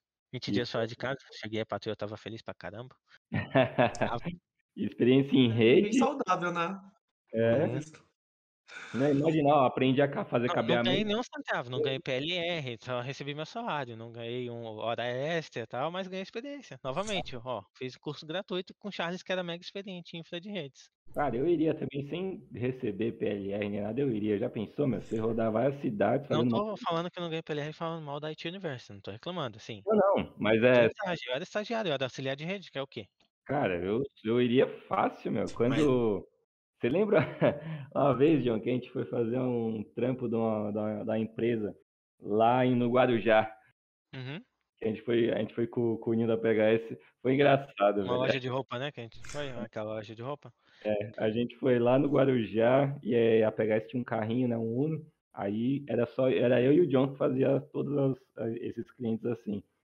Aí eu falei, pô, ó, John, chega amanhã umas 8 horas, porque como é longe, é, é, a gente não demorar muito lá e tal, beleza. Cheguei na empresa às 8 e pouca, tá o John de mochilinha. Pastorzinho de novo. Tava de boa. Ele tava com a maletinha dele, com, com os negócios lá, Maleta do Gato Félix, a famosa. Nossa, mano. tudo de TI lá. E uma, mo- Mano, tudo quanto é ferramenta que você pediu, eu tinha. E a mochilinha, eu falei, ué, John, que mochilinha é essa aí, mano? Não sei, né, Gui? Vai que a gente precisa dormir lá, mano. E todo levando a sunga aqui É, já. tipo, calejados, né, mano? Falei, ó, levar uma sunguinha pra ir na praia se der tempo. Aproveitar, né? O dono da empresa falou que se a gente quisesse podia ficar no apartamento que ele tinha lá na praia. É, ele tinha uma, Eu tô levando roupa até pra tomar banho, dormir lá. Se precisar, a gente volta no dia seguinte. Só que não É, rolou. O não Gui não foi rolou, autorizado, ele não conseguiu o Vale, o, o vale Praia nem Vale Night. não conseguiu Vale Praia, Ai, mano. cara, Mas é que a gente terminou mó cedo, era 5 da tarde. Aí quando, eu- quando eu, fui dar o, o retorno do- das atividades, aí eu só vi, não, beleza, pode voltar. Aí eu olhei pro John e falei, John, guarda a sunga aí, né? Uhum, Vambora. Já tava com sunga na mão assim. Porra, velho. Gui deu graças a Deus, né? Que ele não queria ver um grilo de sunga. Cara, mas é, é, é Não, vou muito... pedir uma pausa de um minutinho pra pegar uma água. Vai na fé, vai na fé, É, vai na fé. Aí depois você corta, Samuca. Não, fica tranquilo. Faz o corte aí. Ô, Vini, quem que é aquela pessoa que fez a participação? A mãe. Vini foi gankado. Pô, gostei Muito muito, bom. velho. Gostei. Vai Não, ser um bom corte. Vini foi gankado. Não, chama ela de novo lá, mano. Vamos, eu quero trocar ideia. Isso, é... Isso. A participação especial, nem sei do que ela queria. Ela só chegou assim, Vini, Vini, oi. Olha assim, eu, pelo amor de Deus. Né, Foi engraçado que ela falou assim, ó. Vini, Vini. ó. Ele voltou. A cara do Vini. eu não tinha visto, mano. Eu não, mano, eu não tinha visto. Se o Vini tivesse feito essa cara, eu não tinha visto. eu não tinha visto ela, Eu mano. fiquei sem reação. Eu fiquei tipo, mano, e agora? Eu fingi que nada tá acontecendo, eu respondo. Meu. Ah, Eu, que nada. não. Foi legal, foi legal, pô, desconta aí. E o engraçado é que ela, ela fez uma cara tipo, oh, e saiu. Puta, entrei. Eu vi o desculpa de fundo. Desculpa, não sabia. Foi legal, Viu? foi legal. Se vai. tivesse seguido os conselhos do John, tranca a porta, viu? Desclassificado. A gente tem um porém, a porta aqui não tem um trinco. Aí não me ajuda. Vou comprar um guarda-roupa hum, na cadê? porta. Cadê a grana do podcast pra comprar a porta nova, mano? Porra. Porra. Ah, olha, não patrocinaram a gente ainda. Eu não vou jogar a empresa aqui. Pega aqui. Engasguei. Desculpa. Engasguei aqui. Eu também tenho que pegar água daqui a pouco. Ah, Aproveita, Vamos vai lá já. Conteúdo. Aproveita, vai lá já pegar água, mano. Vou pausar, eu vou pausar aqui, vou pausar. Já voltamos. e, e o ruim. Ok, Google. Tá ok, voltamos. Mano, o John pegou água, mano, o Vini pegou água. Ó, Gui, essa garrafinha tem história, hein? Lembra Ah, dela? MCC, Microsoft Cloud Consultant. Nossa. Cara, Ela também e- é gasta, né? Minha mão não, não é ácida nem nada tal. O, o Cloud Consultant ele acabou, né? Ele não, ele Acabou, ficou com pena. tempo aí, mas ele era muito bom, velho. Caramba, como eu aprendi muito na, naquela. Eles tinham um ambiente de que eles davam algumas videoaulas e depois faziam uma provinha. É, aí você ia recebendo alguns recursos lá e tal. Mas Ué. você pode usar o novo Brasil Partner University. É, eu, Bem esse, é- esse daí também é bacana, mas o, o, o Cloud Consult foi bacana, teve aquele evento, aí apresentou pra gente como é que faz pra gente revender mesmo sendo, é, não sendo de outra empresa e tal. É, e isso, isso aí também, cara, já me, já me vem outra, outra coisa que eu tava curioso de saber. É, eu sei que você, mano, é a, a trilha da certificação ouro. E, mano, é, como é que você a- soube é, que dava para fazer essas certificações? É, foi fazer qual a primeira certificação também? Que, se eu não me engano, acho que foi do Windows 7 você, você foi Foi fazendo. até antes, cara. Foi. eu- em, em 2011 eu acabei não ficando muito tempo na, na IT Universe. Eu pedi pra sair, porque quando eu voltei de viagem eu falei: ó, vocês não têm contrato de suporte em cliente nenhum, não vou querer ficar rodando por aí como auxiliar de, de infra de redes. E depois, quando vocês arrumarem, vocês me avisam que eu volto. Aí eu fui pra, pra antiga TIB Informática, que se não me engano mudou o nome em 2012 pra WJTI. E eu ficava alocado num cliente lá no Braz, que coincidentemente era um cliente que a empresa, minha sogra, trabalhava. Foi sério mesmo, coincidência, não foi ela que me indicou Caramba. Aham, pra, né, pra vaga de informática. Ela nem sabia, ela, nem- ela tinha contato direto com o dono, mas ela nem sabia que eles precisavam de gente de informática. legal. É, esse o William, William Vancini, é outro cara que eu admiro demais. Ele ele chegou a atender a, a Alnet, que foi a empresa que me trouxe do Rio para São Paulo, como um consultor em gestão de TI, processos, IT e tudo mais. Lá ele me conheceu. Então, quando eu saí para a IT Universe, é, que ele, eu mantive contato com ele, como o Acir, que é outro cara que eu também sou fãzaço, em que eles me queriam me levar a trabalhar na empresa deles, né? Quando eu estava na Alnet não podia, senão seria é, conflito de interesses, Uhum. quebra de contrato e tal. É. Mas quando eu já estava na IT, não. Porque o William, a Tibi não tinha nenhuma relação com a IT. O William conhecia o dono da IT, mas era, tipo, já tinham trabalhado juntos anos antes numa uma emissora de TV. Numa outra consultoria atendendo uma emissora de TV. Então só, só tinha o networking mesmo, que foi outra coisa que me ajudou muito. Eu lembro que um primo da minha esposa na época, o Diego, chegou a trabalhar no PHS, an- anos depois. O Diego me perguntava, cara, como é que você veio do Rio para São Paulo e você tem um networking tão forte, sendo que você não é daqui? Ele falou, eu sou daqui, eu fiz faculdade, conheci um monte de gente daqui. Ele penou para entrar na área de informática, ele falou para mim, né? Tanto que eu, eu ajudei ele a entrar na área. Em 2011, quando eu saí da UNET, eu tinha colocado ele lá. 2012, quando eu fui da IT, 2011 eu saí da UNET para IT, da IT eu fui em 2011 ainda para para TIB, para WJTI. E fiquei lá até 2012, alocado num cliente lá da área têxtil no Braz. Só que eu era ruim de horário, hein, mano.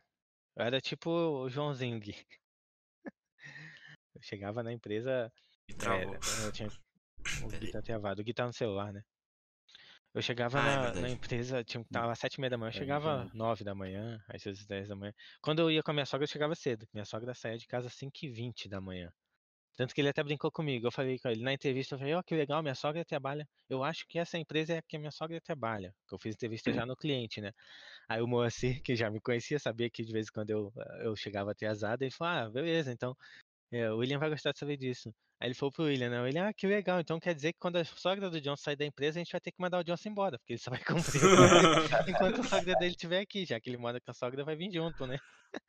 Caralho. E ah, não, foi uma brincadeira à parte, né? Realmente eu, eu era ruim de fato de, de horário, porque, eu, cara, assim, o Moacir ele falava, William, deixa o Johnson em paz, mano. Coloca outro analista para chegar no horário aqui, deixa o Johnson chegar às 9 horas, pelo menos, porque é o seguinte, o Johnson ele é ruim para acordar, mas quando ele acorda ninguém segura. É. Eu guardei isso comigo até hoje. Hoje não, hoje eu sou fácil de acordar cedo. Na verdade, hoje eu nem durmo mais, né? O pessoal vê eu mandando mensagem no grupo de Nossa. consultores de novo. É, meia-noite, uma, duas, três da manhã. Aí o Johnson some, e aí do nada o Johnson aparece de novo, seis, sete da manhã. É. Hoje o horário já não é mais um problema pra mim. Na verdade, na PHS, né, que eu, eu foi, já cheguei na PHS com isso aí resolvido, com esse tema resolvido, né? PHS entrei em É, nunca 2013. É, nunca Na teve PHS problema. nunca tive problema de horário, não. Tanto que nas raras vezes que eu cheguei atrasado na PHS, o Paulinho vinha todo preocupado perguntar se eu tava bem. É, Eu, eu Paulinho Henrique, ô, mano, você tá bem? Aconteceu alguma coisa? Eu falei, não, mano, é só, só perdi o horário mesmo. Aí, Como assim perdi o horário? São 9h15, esse horário é 9. Eu falei, então, perdi o horário, eu chego aqui 8h30. é. Às vezes eu tava 8 horas. É, Já aconteceu e- comigo. eu, eu era o cara que chegava cedo e queria ser o último a ir embora, não era, Gui? Os caras ficavam, É. bora, John, bora, bora que a gente tem que ter a capota, sai, sai, sai. Nossa. A porta e o John lá, mano. E, e nem, às vezes nem tava nem só trabalhando, mas tava vendo vídeo lá estudando, tal. velho, John, isso aí. Aí na, na, na Tib foi uma experiência muito legal, porque foi o primeiro ambiente que eu peguei pra administrar literalmente sozinho. Eu não tinha um admin de rede sênior acima de mim. Era eu e meus meninos, Rafael Maria, sabe, o Gui trabalhou com a gente também na PHS. Saudoso Rafael Maria. O, o, o Maria, ele, tá, ele, ele tava na faculdade, ele entrou como auxiliar na época para me ajudar nesse cliente e atender os outros clientes. O que eu fazia? Eu administrava remotamente os servidores desse, não, eu administrava presencialmente o ambiente inteiro, né, os servidores desse cliente. Nós entramos para substituir três caras muito bons, que eu também tenho contato até hoje, que era o Salvo, o Maicon e o. Putz, não lembro o nome do outro lá de sistemas. Não- nós não sabíamos que era para substituir eles, né? Fomos saber bem depois, três meses depois. Eles eram contratados do cliente, e, só que tinha uma reclamação de que os caras não tinham bem documentado direito, que tinha coisa que dependia só de um, só de outro, não tinha uma sintonia. Isso, palavra do cliente. Mas vocês sabem como o cliente é, né? Sim, é É. do exagero. Os caras tinham sim sintonia, eram muito bons e eram- eram uns que eu gostaria de ter no meu time até hoje, porque eu aprendi bastante com eles também. Os caras são sensacionais em infra de rede. O Ricardo, lembrei o nome do cara de sistema, também é ótimo em sistemas. Aprendi com ele muita coisa do sistema RP que a empresa usava na época, que é um sistema RP que é muito utilizado por empresas da, da área têxtil, inclusive, principalmente lá na Uhum. região do Brás.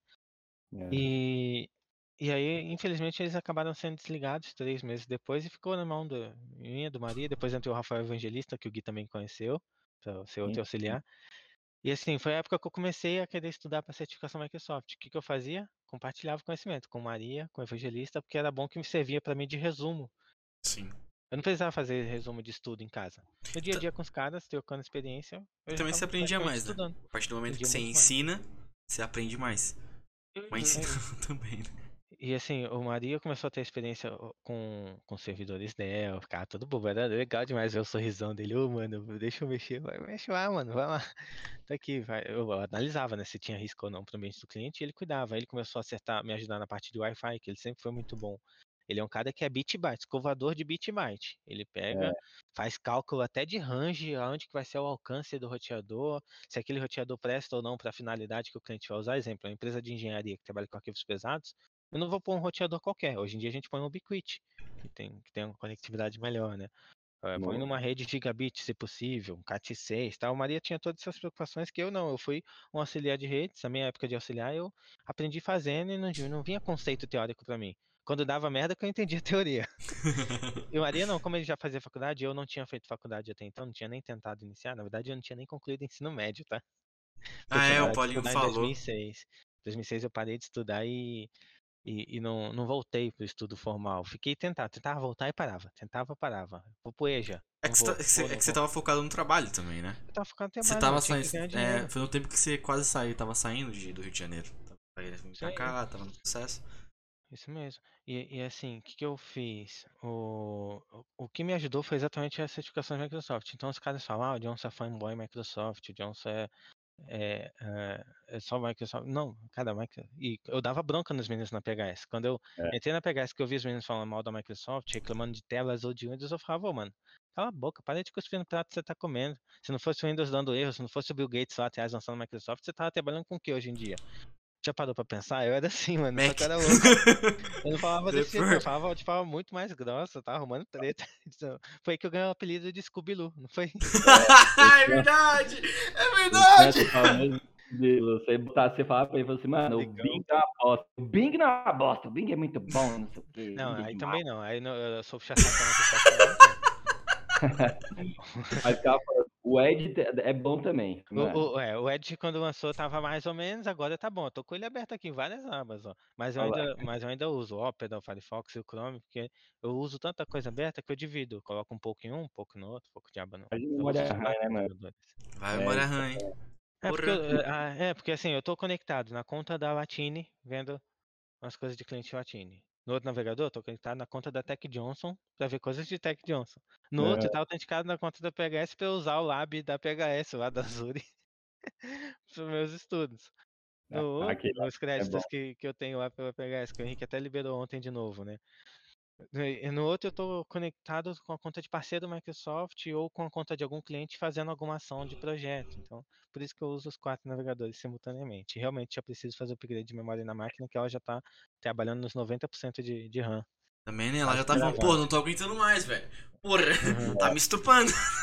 E assim, aí na TIB foi legal, fiquei um ano lá, eu pedi demissão. Em todas essas empresas eu pedi demissão, tá? Assim, ah, a TIB eu quase fui demitido por conta dos problemas de horário. Que de fato aconteceu o que o Henrique, que o Henrique não, que o William falou. Minha sogra saiu da, desse cliente que eu atendia. E aí eu comecei a chegar atrasado direto. Só que o Maria chegava cedo, o Evangelista chegava cedo e eles tocavam mente. Eles até me acobertavam. Eu acordava de manhã e falei, mano, tô cheio de sono, eu avisava pra eles. Segura a bronca aí que eu vou chegar umas 10 horas, 11 horas. Aí eu comecei Nossa. a avacalhar, aí é foda, né? Aí não dá pra proteger. Foi aí que, que eu tomei vergonha na cara, que eu comecei a perder a confiança do William. Eu quase, eu acho que eu perdi a amizade dele por um tempo, a gente ficou muito tempo sem se falar. Hoje a gente se respeita muito. De vez em quando eu mando uma mensagem no LinkedIn, mas faz tempo que eu não falo com ele. Não é a mesma coisa que era quando a gente se conheceu, porque eu fui muito vacilão. Foi aí que eu aprendi, putz, eu precisei quase per- perder, praticamente perder uma amizade por conta de problema de horário, eu não quero isso mais pra mim. Sim. E aí eu pedi, ele falou, ó, Johnson, foi o seguinte, eu não tô te demitindo, eu tô te afastando. Como eu já tava como PJ, eu entrei como CLT, depois mudei pra PJ, fiquei como MEI pra ganhar um pouco a mais como PJ. Falou, foi o seguinte, você quer trabalhar sob demanda por hora? Aí você chega a hora que você quiser, só que é o seguinte, o combinado não sai caro. Você vai chegar, se eu falar pro cliente que você vai chegar lá 9 ou 10 horas, você tem que estar lá nesse horário, fazer o que tem que fazer, vai ser você vai receber só pelas horas que você trabalhar, tchau e bênção. Falei, não, sem problema, dá pra fazer assim, só que eu não vou ficar assim por muito tempo porque minha renda vai cair. Eu não teria mais renda fixa. Uhum. Eu vou pro mercado caçar alguma outra opção. Ele falou, Johnson, mas você tem que resolver seu problema de horário primeiro. Seja aqui, seja em qualquer outra empresa, se você não resolver isso, como é que você vai é, evoluir? Sim. Você tem, tem razão, cara, mas é, não dá pra eu ficar saindo de onde eu moro pra ir pro Braz todo dia pra chegar lá às sete e meia da manhã. Admiro quem faz e quem chega. Quantas mil pessoas ou milhares de pessoas não fazem isso, não chegam lá no Braz sete horas da manhã pra trabalhar ou até antes? Eu não, tenho, não tinha perfil pra isso. Então foi aí que eu aprendi a respeitar os perfis das pessoas. Cada um tem seu perfil. Uhum. De, eh, você tem que extrair o melhor daquela pessoa. Putz, se ela é uma pessoa que funciona melhor de meio-dia em diante, põe ela para trabalhar no período da tarde. Se a empresa tiver turno até 10 da noite, põe ela das 14 às 22 horas. Que tal? Sim. Entendeu? Ou deixa ela até às 10 da manhã e sair 7 da noite, 8 da noite, que seja. Enfim, né, tudo é negociável. Aí foi. ó, o que eu fiz? Eu fui caçar no mercado, e aí eu entrei na, no processo seletivo da Activity para ficar alocado na TIM, para trabalhar com Cisco. E eu- de Cisco eu só tinha as noções de, de redes em geral, eu só tinha noções de ping, telnet, eu nem sabia direito o que era, sabia para que servia, mas nunca tinha usado o comando telnet para testar se a porta está aberta ou não. Entrei no processo seletivo aí, tô na fase com o RH na, na Activity lá na República. Passei. Dinâmica de grupo, que eu achava, até hoje eu acho uma breguice. Passei. Também acho. No... É horrível, mais horrível. pra cargo técnico. Pô, tem técnico que é tímido. Você vai enfiar um técnico. Às vezes o cara é um puta técnico, bom pra caramba, mas você vai perder ele porque você enfiou ele numa dinâmica de grupo e o cara não se deu bem na dinâmica. E aí? Uhum. Você vai colocar ele lá pra ficar fazendo pergunta e o cara, mano, eu só sei mexer no computador, velho. Não quero saber que animal é você, velho. então, É, exato. tem uma dinâmica que fala, ah, você é o leãozinho, você é o perfil leão, É. coelhinho, isso aqui, ah, se lascar, velho. Recado para os RHs. Começa com análise técnica. Põe o cara numa. O que, que você manja? Ah, eu sei de Windows, eu sei de Linux, eu sei de nuvem, sei de ambi- rede local. Beleza. Pede para alguém preparar um laboratório, pelo menos nos processos seletivos que eu participava, desde a época da gráfica lá no Rio. Me ensinaram a fazer isso. Foi assim que fizeram comigo na gráfica. A gráfica, para eu conseguir entrar lá no Rio em 2009, foram duas tentativas. A primeira não contrataram porque eu não tinha terminado o ensino médio. E o pré-requisito era curso técnico na área em andamento, pelo menos. Na segunda tentativa, falaram, não, vamos ver esse moleque aqui. Pô, não é possível, ele tem dois anos de experiência no emprego anterior, mesmo, mesmo que seja uma house, alguma coisa ele aprendeu. E aí me deram a oportunidade, o que, que fizeram? Puseram o analista que era o detentor do cargo e que estava sendo promovido para suporte nível 2 na época, para me testar. Ele simulou um problema na máquina e falou, resolve aí. E eu consegui resolver o problema na máquina. Então eu levei isso comigo. Todas as empresas que eu passei que eu tinha que ajudar a recrutar alguém, eu virava para RH e falava, eu posso fazer um teste prático com a pessoa antes de você levar ele para um processo que vai avaliar o comportamento? Que era até um filtro. Se tinha perfil técnico que a vaga perdia, toma aí. Agora RH, você valide comportamento, ó. E eu avisava, ó, o cara é tímido, eu acho que se pôr na dinâmica de grupo não vai dar, mas eu percebi que dá para desenvolver a pessoa na conversação, numa interação da equipe. E- então, assim, meu recado para os RHs, façam isso. Ajudem a desenvolver as pessoas desse modo. Eu sei que é processo que às vezes você não tem que mudar, que é padrão da empresa. Na Activity, por que, que eu não entrei? Vá para Team. Eu fiz isso aí, passei pela dinâmica também, teste teórico no começo, dinâmica, entrevista com o gestor da vaga, que era funcionário Activity, dentro da Team. Eu não ia falar o nome de empresa, mas nesse caso eu achei importante falar por conta da grandeza do Uhum. negócio. É. É, no- e aí o gestor da vaga falou, você sabe o que é um roteador? Sei.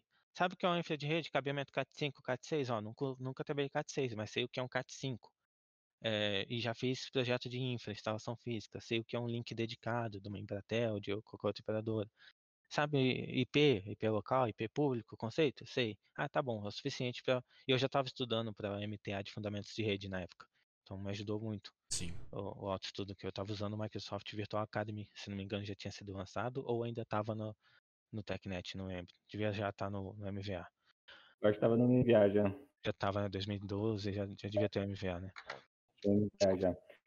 Então, E sem contar no Cisco que dá pra fazer aquele. Como se fosse um- uma simulação de ambiente. isso. Packet Tracer. Eu não tinha ainda acesso ao Packet Tracer.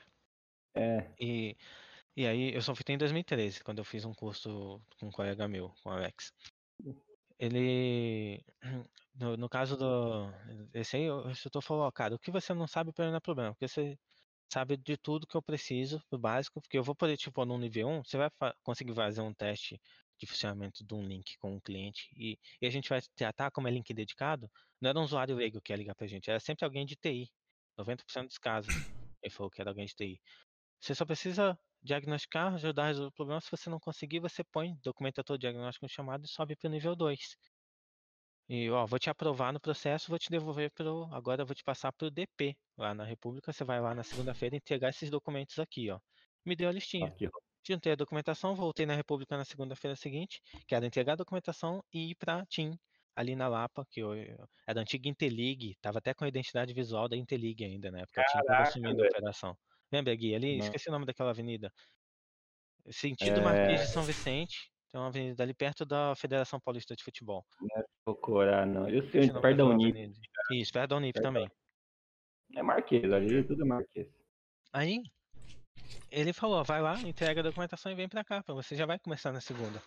Cheguei lá no DP da Tipt, entreguei a documentação, ó, você, a mulher olhou, tava, cadê o certificado de conclusão do ensino médio ou andamento do ensino técnico? Falei, não tem. Como assim não tem? Falei, não tem. Eu tive que trancar o ensino médio porque tinha que trabalhar. Mas eu vou retomar agora pela Fundação Bradesco no formato EJA. E depois eu emendo o curso técnico no Senac. Ah, então não vou poder te contratar. Eu falei, como não? Não, não posso, porque é processo da empresa, você tem que ter o certificado de conclusão no mínimo ou em andamento do curso técnico, isso aqui.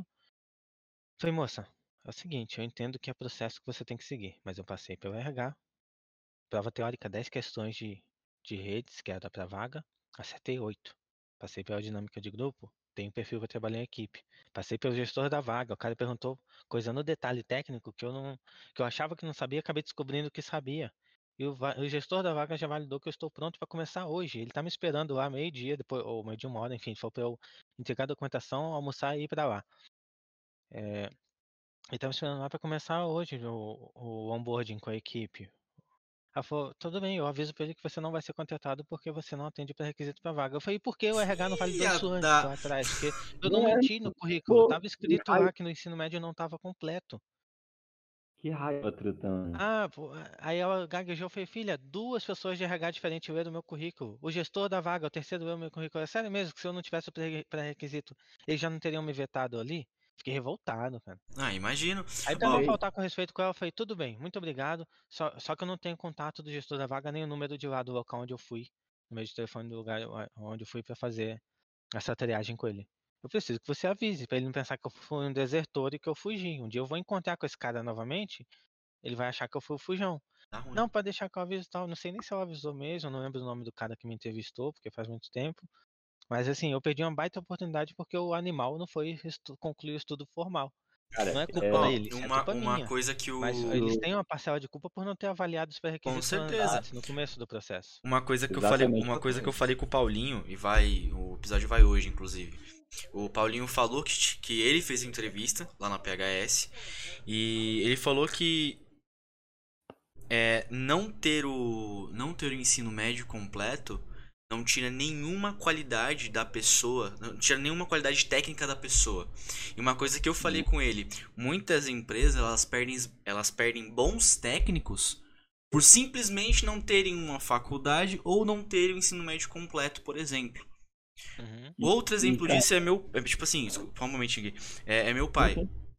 O meu pai ele não tem ensino médio completo. Ele fez o Enseja semana passada. es- Esperem, peço em Deus que ele tenha acertado as questões. É, porque ele também parou de estudar pra trabalhar. Assim como você. Ele parou de estudar pra trabalhar, porque ele tinha que trabalhar. É, e meu pai. Cara, ele não tem nenhum tipo de estudo. Mas você pega e ô, ô Sailton, você consegue fazer tal coisa? Faço, daqui que eu faço.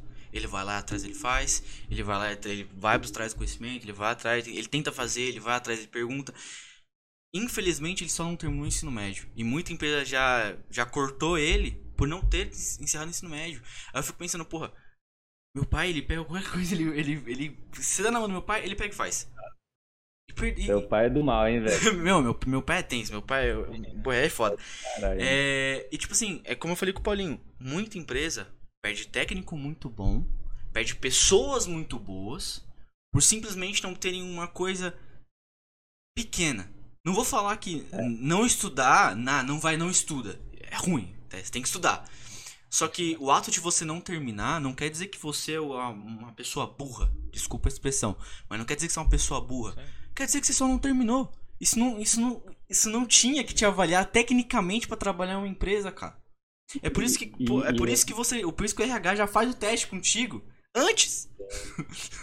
tá ligado? Sobre isso aí também, Samu. É, mano. Se o cara sabe ler, sabe escrever, sabe conversar, deixa. E tem um perfil pra vaga tecnicamente, deixa o menino, põe aí, nem que seja como experiência. Deu certo, que bom. Não deu, tchau. Deixa claro, E, transparência, entendeu? não, não, só, não só por conta, tipo, ah, você não precisa avaliar isso e tal. Só que, velho, você não sabe, igual no caso do John, você não sabe o que, que o cara passou na vida dele pra ter largado o ensino médio, sabe? Uhum. Então, assim, quando você faz a dinâmica de grupo, que aí foi é, no, no episódio que a gente conversou, que é, a, é, é o, a atualização de como você faz a entrevista, cara. Porque a parte técnica que o João tava falando é mega importante. Você não precisa falar pro cara, mano, que animal você queria ser. Não, truta. Vamos fazer o seguinte, ó, qual que essa parte aqui técnica, o, K, o CAT 5, CAT 6, tal, não sei o que lá, e beleza. E aí, quando você tá conversando com o cara, que foi no caso do John, que ele falou assim, mano, não tenho ensino médio completo, mas eu, eu tô caminhando na Fundação Bradesco para poder completar e tal. O que, que eu pensaria? Eu falei assim, poxa, beleza, vamos fazer o seguinte, John. Eu vou te conceder, então, um ambiente de trabalho é, confortável para você sair o quê? Daqui umas 5 e meia, para você ir até a Fundação Bradesco e completar seu ensino médio. Exato. Da mesma forma, a galera da certificação. Falei, mano, não tem certificação por conta. Os estudos são pesados, é complicado de você estudar, as provas são em inglês, tem que ter inglês também e tal. Mas quando o cara demonstra nessa dinâmica que foi, velho, tô tentando, já tentei, não deu certo e tal. Quando você fala assim, ó, a gente tem aqui uma academia do Udemy, uma academia da Microsoft e tal, que você pode sim. O que você acha, então, de eu te promover, de eu te, de eu te dar esse, esse, esse ambiente confortável para você, para você estudar e assim, eu, a gente faz um, uma média de um ano, dois anos para ver o que, que, você consegue. Isso é o, é o, é o caminho. É a ideia. E pegar essas pessoas e falar assim, mano, não é porque você não tem uma, uma, uma faculdade, um ensino médio, que eu vou descartar você. Lógico que você tem que ter lá aquela sacada. Uhum. E você fala, mano, esse cara tá, tá, me enrolando. Mas numa conversa dessa que eu tava tendo, eu já falo, mano, meu amiguinho, vem cá, velho. Vamos lá, vou pegar um livro de história e estudar com você. Porque certeza, a sua dedicação mano. até aqui é incrível, é incrível. Então, não, eu não, quem sou eu para julgar uma pessoa que, mano, puta, eu tive que parar meu estudo para trabalhar. Mano, a parte que a pessoa falou isso aí, mano, você tem que calar a boca, velho. Sim, velho. Ela não, ela não largou isso tudo por vagabundagem. Largou isso tudo porque, mano, é difícil, a gente mora num país tenso, não sabe a condição de vida que ele teve para ajudar a mãe, o pai, não sei o que. O, que, o mínimo que a gente tem que fazer é assim, mano, eu tenho essa oportunidade, posso te ajudar com isso? Beleza, cara. É só isso. Agora não, você bate na porra de um RH desse, ah, não tem isso. assim, velho, passei por duas, duas pessoas e os caras não me falou nada, sabe? Antes falasse lá no início, ou então fala assim, ó, marca um asterisco aqui, ó, ó, esse menino aqui pode passar porque ele tem todos a, os requisitos básicos, ele não tem isso aqui, mas ele vai conseguir ano que vem, entendeu? Exato. Piada Johnson agora se já tivesse a música do Safadão lá dos 99%, aquele 1% é vagabundo, o Johnson, ele tem perfil técnico, ele é 99% o Johnson é bom, mas 1% ele foi vagabundo. vagabundo. Porra, mano. Pronto, resolvido, meu. Exato, mano. É, cara, é, é, muito, é muito louco isso, porque eu fico, eu fico meio bolado com essa situação. Porque, porra, eu consegui terminar o estudo. Legal. Só que eu tive muito, muito colega que teve que parar de estudar. Foi lá, repetiu uma, repetiu duas. Ah, por que você tá repetindo tanto? Mano, porque trabalhar, velho. Porra, às vezes. Ah, por que, é. que você falta? Tô trabalhando, velho. Quer que eu faça é o quê? Muito, é muito difícil, velho. É, porra, é nem. Mano, como você falou, Gui, a partir do momento que a pessoa fala, não, eu tive que parar de estudar, eu tive que parar de estudar pra trabalhar, você tem que calar a boca, velho. A realidade de cada um é diferente. Você aí, é, que consegue terminar o estudo, que tem o pai, a mãe presente, que tem Pô, tem uma condição melhor de vida, consegue. Você não precisa se preocupar com trabalho, porque suas contas de casa estão pagas, não é você que paga. Porra, parabéns, cara. Aproveite o máximo disso. Só que tem um maluco lá dentro da favela é, que talvez nem escola tenha. Talvez nem pra escola vá. Porque tem que trabalhar, mano. Porque tem que ajudar Eu, a mãe solteira em casa e com esse episódio em 2012 lá que não tem na Tivit, é, Tivit, vocês perderam um cara que daria um, um caldo, viu? Mas é. Uhum. Com esse episódio aí que eu não, uh, que eu não entrei na Tivit, eu, eu, tenho, eu tenho uma prima que trabalha lá há anos e eu não sabia se não eu teria conversado com ela pra ver se ela conseguia com falar com esse tal gestor. Que ela, tudo bem que ela é de área diferente, ou com dela pra tentar me encaixar na equipe dela. Uhum. Aí eu, que sempre fiz bom uso do networking, fiquei tão nervoso que eu esqueci de usar meu networking naquela é, ocasião. Seria uma boa. O... E aí que eu fiz? Voltei a mandar currículo. E graças a Deus, cara, assim, é, sem demagogia, sem ego inflado.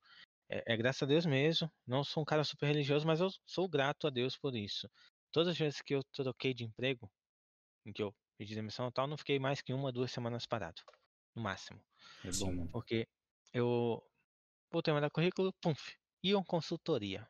Outra empresa sensacional que eu trabalhei no maio de 2012. Só que eu fui besta e ansioso demais, acabei ficando lá só, só três meses, que aí eu pedi demissão e fui pra, voltei a trabalhar na IT Universe, que é aquela lá de 2011, porque não fui besta, né, assim, tão besta. Eu fui voltar a trabalhar com um cara que eu também gostava muito, que era o Ricardo. Sim.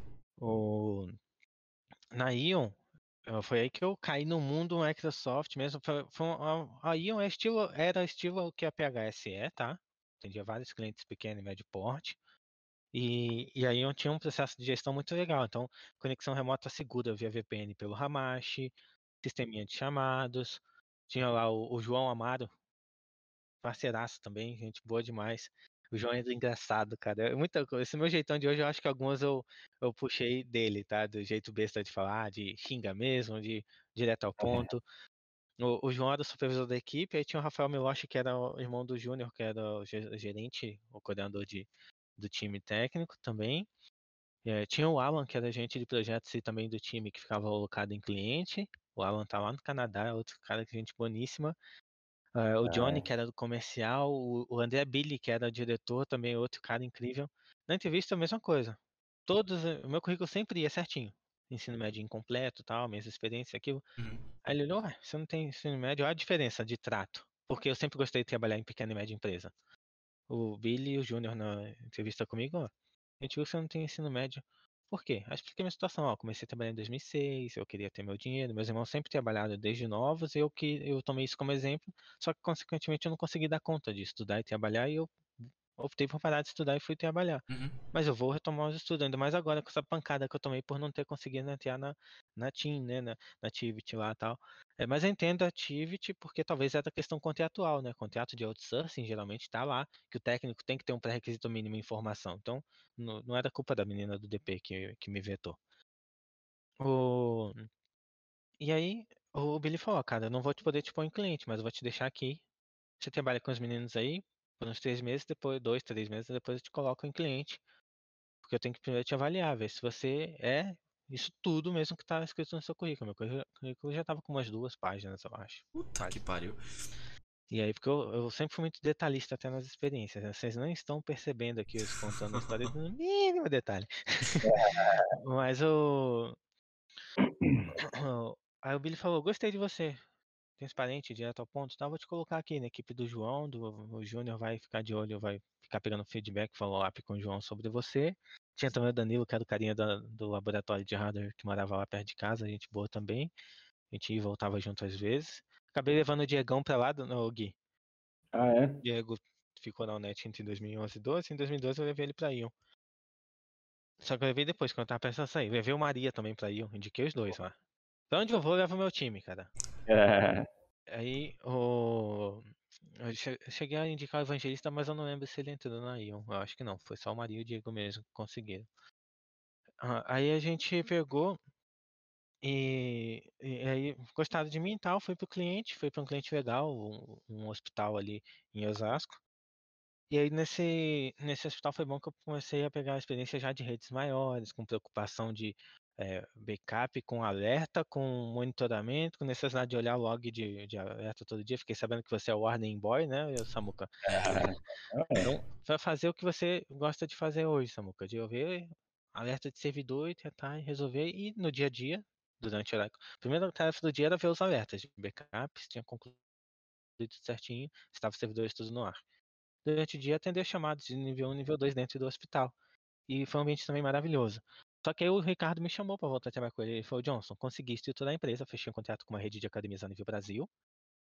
E estou para fechar um contrato com uma rede de academias a nível Brasil. Fechei um contrato bom aqui com uma, com uma emissora também muito forte aqui em São Paulo. Você, você quer ser o meu cara que vai ficar atendendo esses dois clientes? Vai ficar híbrido, vai de um lado pro outro, vai correr igual um doido, mas você vai estar aqui em São Paulo, não vai ficar viajando para fazer infra de rede igual foi na sua primeira passagem aqui na IT Universe. E beleza, vamos aí. Aí eu pedi demissão na Ion por isso. Eu não precisava sair da Ion. A Ion foi a primeira empresa que eu fiquei menos de um ano. Todas eu sempre ficava de um a dois anos. Aí eu, É, eu vi. eu pedi ontem. demissão cedo e, e fui pra lá, pra Haiti. Na Haiti eu fiquei de 2012 a 13 atendendo essa rede de academias. Foi legal que eu ajudei eles a inaugurar muita unidade nova. Então foi aí que eu peguei experiência com Sonic Wall, que foi comprado pela Dell na época, né? P- PF Sense, as academias mais antigas tinham PF Sense como firewall e fechamento da VPN com a matriz.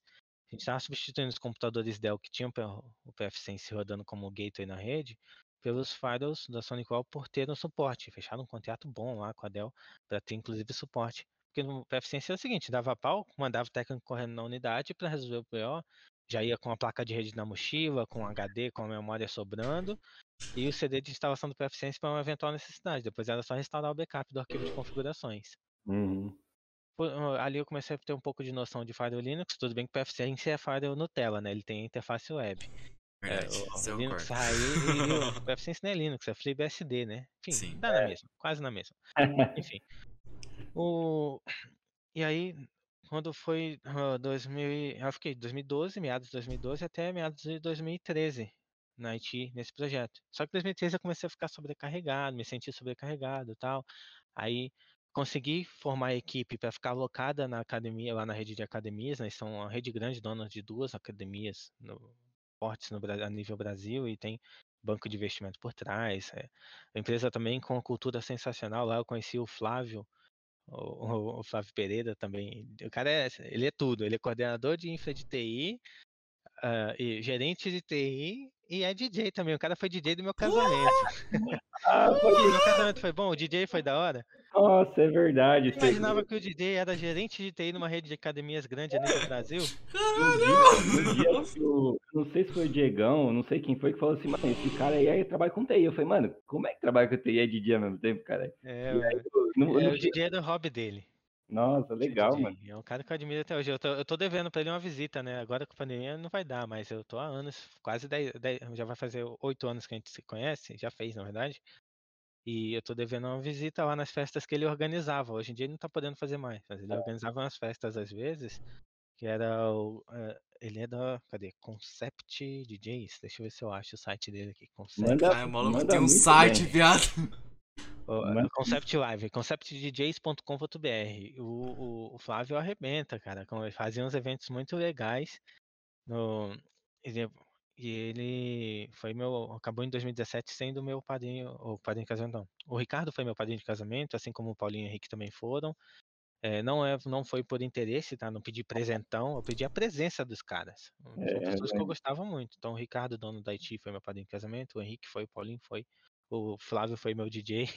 É, salvou a pátria, cara, porque eu fui pedir dica pra ele, ajuda pra contratar um DJ, e eu queria contratar ele, pagar. Ele falou, não, seu casamento te dou de presente. Caralho. porque é bom fazer amizades. Com Cara, certeza, isso é mano. verdade. E né, ni- nisso tudo, é, você criou um network muito grande, né, John? Porque até quando a gente se Uhum. conheceu, você já conhecia a gente demais. É, e não só isso, mas clientes também que, que você trouxe Eu junto. trouxe, levei cliente pra PHS, verdade, né? Então, que a gente ficava pensando, mano, como é que esse cara conhece tanto? O cara veio do Rio e conhece gente pra caramba ali que a gente nem sabia, trouxe solução que a gente nem sabia. É, mas quando. Acho que não sei se essa essa é a próxima parte da sua história, É, é mas quando, quando você entrou lá com a gente, eu, eu imaginava que. Eu falei, mano, tal- talvez ele seja demais porque a gente tá planejando aqui, né? Porque é, você já trouxe conceito de nuvem pra gente, que, mano, a gente não tinha nenhuma experiência com Não, nuvem. nem né? conceito de data center, a gente tinha conceito lá, o Weber era cuidadoso nesse ponto, É, a mas-. Mas a gente não conseguia convencer o cliente a investir. No, no- a- Alguns, um pouquinho mais, a gente conseguia colocar pelo menos um Dell T110 É, ou, ou o R210, lembra, Gui? Lembra? Mas não E- era todo que a gente conseguia. Tinha cliente que usava Desk Server, que é um desktop como servidor. Nossa. É, até hoje. Tem mesmo. E também, e também na parte de. Que eu, que eu tinha falado de antivírus também, né? Muito cliente nosso nem tinha esse negócio de, de comprar antivírus, Usava uma VG, né? VG Free. ABG Free, Eu cheguei, usar. isso é uma coisa que eu aprendi com o Flávio lá, o DJ, na rede de academias. Ele, eu cheguei de mercado cheio de vício, né? Eles tinham antivírus pago, sempre tinha tudo certinho. Tinha algumas aplicações gratuitas que eu usava na minha máquina e, ô, por que você tá usando a aplicação tal? Não, é gratuita. Ele falou, gratuita? Abre o termo da aplicação. Aquilo que ninguém vê. É, Vê ali, ó. Gratuita para uso não comercial. Você não pode usar aqui dentro. Já você ouviu falar em licença OpenGPL? Ah, do Linux? Ah, ele é. Mas a gente não usa Linux, usa Windows. Ele falou, você que pensa, a gente tem servidor em unidade em Firewall que é Linux tal. E outra, eu- por que você está usando o WinRAR no ambiente empresarial? Pode desinstalar, instala o 7-Zip. O 7-Zip é open. É bom, eu é bom. isso para PHS. Eu falei, ô pessoal, não vamos instalar o WinRAR, vamos instalar o 7-Zip. Esse zip é bom. E, e aí, né, foi ali que eu aprendi também até essa- esses pormenores. Eu já entendia de licenciamento de software Microsoft, de regra Microsoft da época da Unet, da IT, da TIB e tal, mas eu não sabia dos outros softwares, como é que funcionava. De antivírus, eu tinha aprendido lá na Unet, na IT, na TIB também, em relação a recomendar para o cliente um antivírus corporativo, mas eu não tinha a menor noção de convencimento. Aí quando eu cheguei no PHS, que eu via vários clientes com a VG Free, eu comecei a perturbar o Gui, né? O Gui tava do meu lado, eu cutucava ele e já tô, mano, a VG Free e tal, ó. Bom, é, primeiro que eu, eu já usei a VG por muito tempo, lá na época lá de ah, 2008 e tal, mas o 2007, 2008, a VG, a Vast, eu usava na Lan House. Hum. Mas ah, ah, depois a gente migrou na Lan House lá em 2009 pro 2008, na verdade, pro Exet, a versão paga. Exete, verdade. Pois é, né, o Node 32 na época, né? Muito bom. E aí na, na PHS falei, Gui, já que é pra usar um antivírus, gratuito, vamos começar com o Panda, que é mais leve, pelo menos. Em 2000, eh, só que isso eu demorei, só fui convencer o pessoal a usar Panda dois anos depois, de dois anos de isso. No começo ainda era muito AVG, alguns clientes Avast e tal, davam muito trabalho. E aí, já que a gente estava falando de processo seletivo, agora vocês vão ver como foi meu processo seletivo na PHS. Eu consigo compartilhar a tela aqui? Se gravou? Hum? Você gravou? o processo? Não, não tinha autorização. Vou mostrar como foi minha troca de e-mails com o Paulinho. Ah, É. Eita. Pera aí, pera aí, deixa eu ver como que eu vou fazer isso aqui. Vamos lá. ah, eu tô com um monitor gigante aqui, qualquer coisa eu dou zoom, tá? Eu vou compartilhar minha tela 2 aqui, como é a primeira vez usando o, o Discord. Beleza. Fala Discord, eu só lembro do Edilson lá no programa do Neto falando, eu discordo. Discord é bom. Vou- Beleza, eu já É. tirei o layout aqui, pode, pode compartilhar agora. Vou, eu só, ó, resolução deixa 720 mesmo, FPS posso pôr 30 aqui, a taxa de quadros e meter um ao vivo Isso, aqui. isso. Beleza. Tranquilo, assim que aparecer, você joga aí. Beleza, tá mostrando. Tá Se bom. liga só. O que eu fiz? Quando eu pedi demissão lá da Haiti, revoltadinho da vida, porque tá sobrecarregado, tanto puseram o, o Ricardo Rovito pra me ajudar, mas coitado, o Ricardo também era iniciante, eu ensinei muita coisa pra ele, mas eu tava preparando ele pra me substituir, e foi o que eu fiz. Ricardo, agora é contigo, tchau e benção. Ele já sabia mexer com o Sonic Wall, que eu aprendi nas academias, ensinei pra ele. Ele Uhum. aprendeu a ativar a unidade nova de academia. Contratei um colega meu lá do Rio para ativar as unidades do Rio para eu não ter que viajar para o Rio. Infelizmente, esse meu colega veio a falecer, é, inclusive, pouco, poucos dias antes de eu entrar na PHS, né? É. Ah, e, e aí, esse. E aí eu fui, fui embora e, e foi rápido também. A PHS eu acho que eu me inscrevi numa vaga no InfoJobs. Foi isso mesmo. Aí o Paulinho me ligou. Aí tá, tá, tá Caralho, aparecendo aí, InfoJobs. vou- ou querem que eu dê um zoom aqui? Não, tá aparecendo, tá aparecendo. De boa. Ó, eu dei um zoom aqui pra melhorar um pouco. E-mail do Paulinho, ó, 8 de agosto de 2013. Johnson, bom dia. Conforme conversamos telefone, agendada entrevista pessoal no Jaraguá, 9 horas no dia seguinte, né? E que quando o Paulinho me ligou, eu tava, eu já tinha pedido demissão da IT, mas ele me ligou pra ir na hora, né? Pegar se eu tivesse dispo- disponível. Eu tava perto, tava em Perus, pegasse no Jaraguá, eu falei, ó, Paulinho, eu Pertinho. tô perto. Ô, Paulo, não chamar de Paulinho ainda, não tinha intimidade. Paulo, eu tô perto de vocês, só que eu não posso ir agora. Eu tô indo pegar o trem que eu vou lá ativar uma unidade da última academia, que era o último projeto que eu tenho que entregar da empresa anterior. Amanhã eu tô aí. E foi o que eu fiz. E aí ele explicou direitinho onde que ficava, perto da estação, tudo mais, deu ponto de referência, já mandou salário, eu gostei que ele já antecipou. A gente pode pagar isso, tá bom pra você? E tava dentro do que eu ganhava na época na empresa anterior, Uhum. que era os 1.300 e pouco lá. E, e a empresa anterior, o que me fez pedir demissão é que assim, eu consegui preparar a equipe, a gente pôs eh, três analistas na- nas academias, lá na matriz da, da rede de academias, e uma das meninas que era, eu coloquei o evangelista, que era o meu amigo, coloquei o Maria na academia lá também, pelo Haiti, ambos ganhando o mesmo salário que eu na época, e entrou uma menina que sabia menos que o evangelista e o Maria, ganhando mais que eu e eles. É foda. Então, Aí- tá errado. Aí foi a sacanagem. gota d'água, entendeu? Foi- mas a menina já tinha faculdade, ela Uhum. não tinha da certificação e não tinha tanta experiência prática. A experiência dela era mais nível 1. E ela já entrou como nível 2, Pra, faculdade.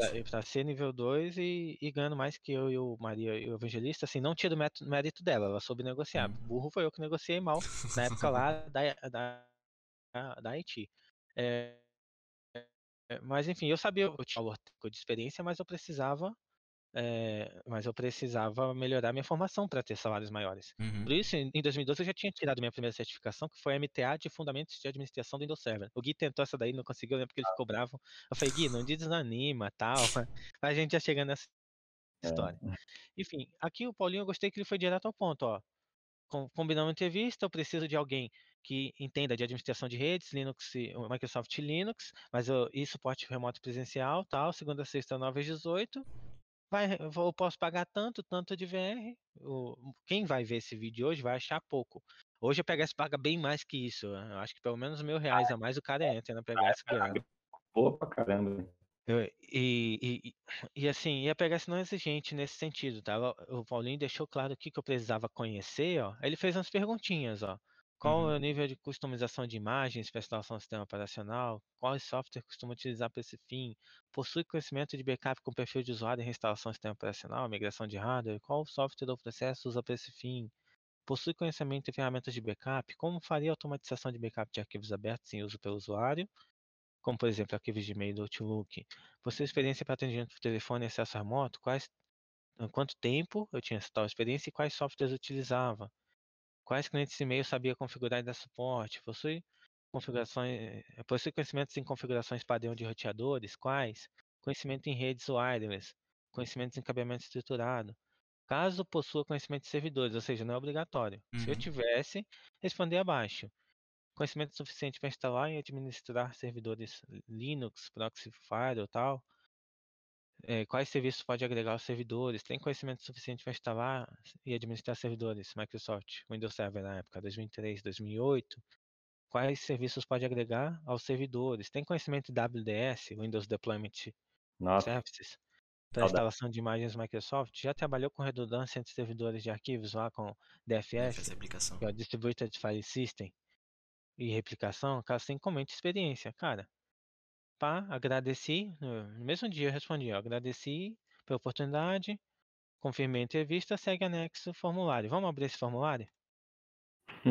tudo Tá porra, mano! Vamos lá, liga no nível das respostas. Coloquei meu celular na época, tal, meu e-mail. E aí, ó.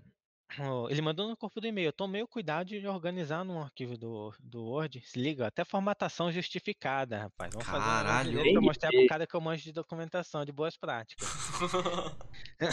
Quando eu fui responder Aí- pro, pro, pro Elton, eu mandei tudo no e-mail mesmo, foda-se. eu respondi embaixo. Diz muito sobre você. Ah, É, fazer o quê, pô?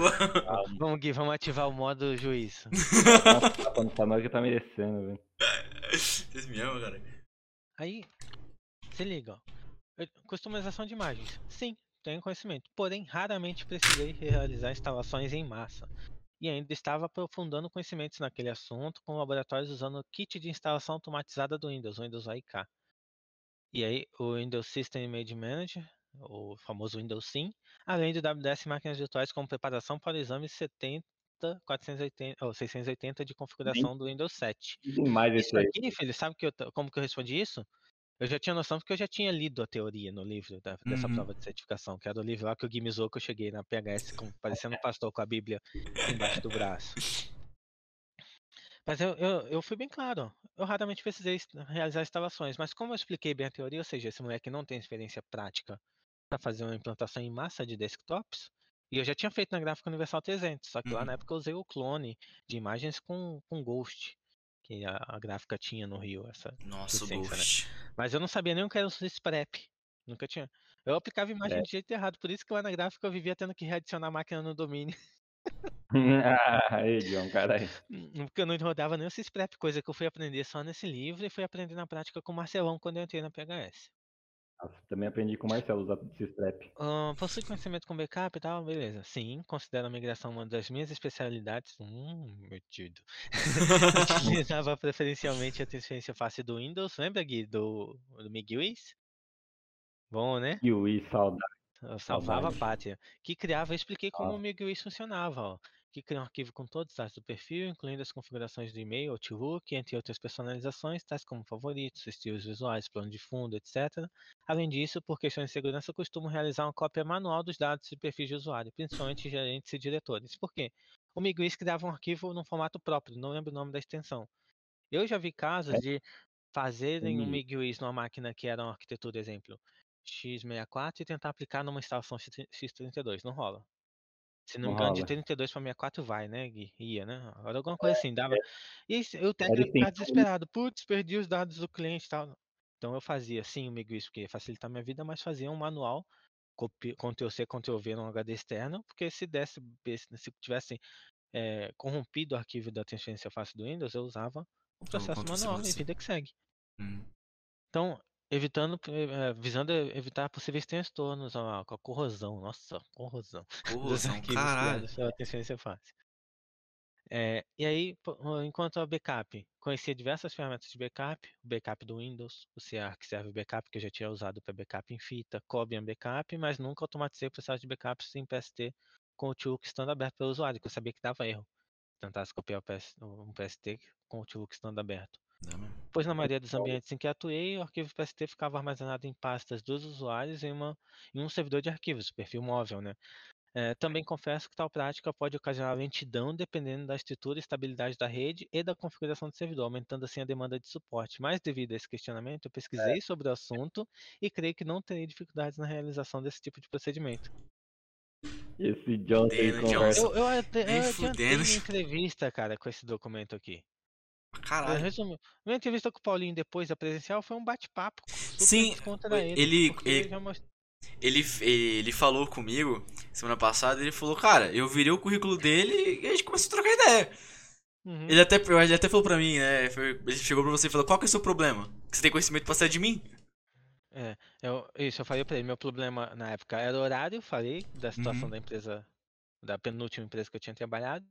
Aí eu prometi pra ele que não ia ter esse problema na PHS, porque a- perto da minha casa teria que ser muito sem vergonha pra não ter Né? E, e falei pra ele, o meu problema também é que eu sou muito nervosinho e tal. Ou seja, as tretas que eu causei na PHS, quando eu ficava nervoso, não foi surpresa, porque o Paulinho já sabia Já falou, né? entrevista que eu tinha um perfil meio, é, meio pavio curto. É, até hoje eu tenho um pouco, Uhum. mas melhorei bastante. Só que é, o Gui e o Henrique até me zoaram ontem, né? Eu tava numa situação no telefone, ontem eu fui na PHS. Aí eu aproveitei que eu estaria em home office, aí eu vou lá pra PHS, perto de casa. Uhum. Aí eu nervoso com, a- com uma pessoa no telefone, não era cliente, era uma pessoa da minha equipe.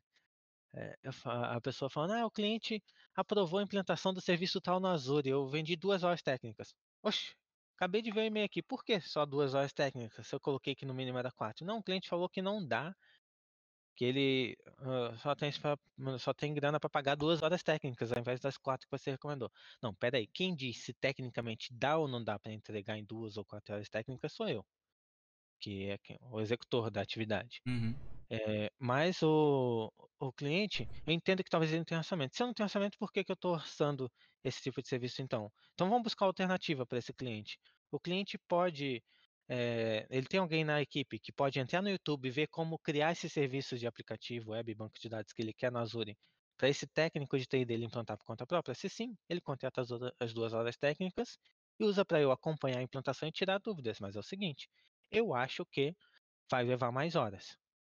É, e tenho quase certeza que vai precisar de pelo menos mais uma hora técnica aí, porque ele vai vir com dúvidas, querendo um suporte e tal. É? E principalmente se ele nunca tiver mexido no portal do Azure, pra essa ocasião de ontem. E o Gui e o Henrique ouvindo, eu falando, eu tava do lado do Gui ontem, né? Aí, aí a pessoa insistiu comigo no telefone, eu falei, vou te dar um exemplo prático. Dia 30 de outubro de 2021 vai ser aniversário da minha mãe, 75 anos. Eu quero e eu vou para o Rio de Janeiro para passar esse momento especial com ela, se Deus quiser, se ela, até ela tiver tudo bem e tal, né? A gente sabe que tá difícil aí, Covid e tudo ma- mais. Ela não tá infectada, mas eu não sei o dia de amanhã. Falta um Uhum. mês ainda pro aniversário dela, um mês e pouco. Só que eu vi no site da 1001, ônibus, empresa de ônibus, e da Latam, empresa de avião, que eu vou gastar entre mil e mil duzentos reais para ir eu e minha esposa.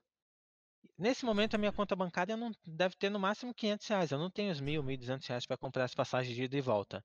Se eu virar para essas empresas transportadoras e perguntar e falar o seguinte, olha, eu vi que custa mil reais, só que eu só tenho 500. Dá para você levar eu e minha esposa no bagageiro? Eles vão deixar? Ah, não. Aí ela deu risada. Cara, não, não vai deixar. Eu falei, então pronto, é isso. Eu quero implantar um serviço que vai precisar de duas horas, o cliente tem de quatro horas, o cliente tem orçamento para duas. É, dá para fazer? Na minha opinião técnica, não dá.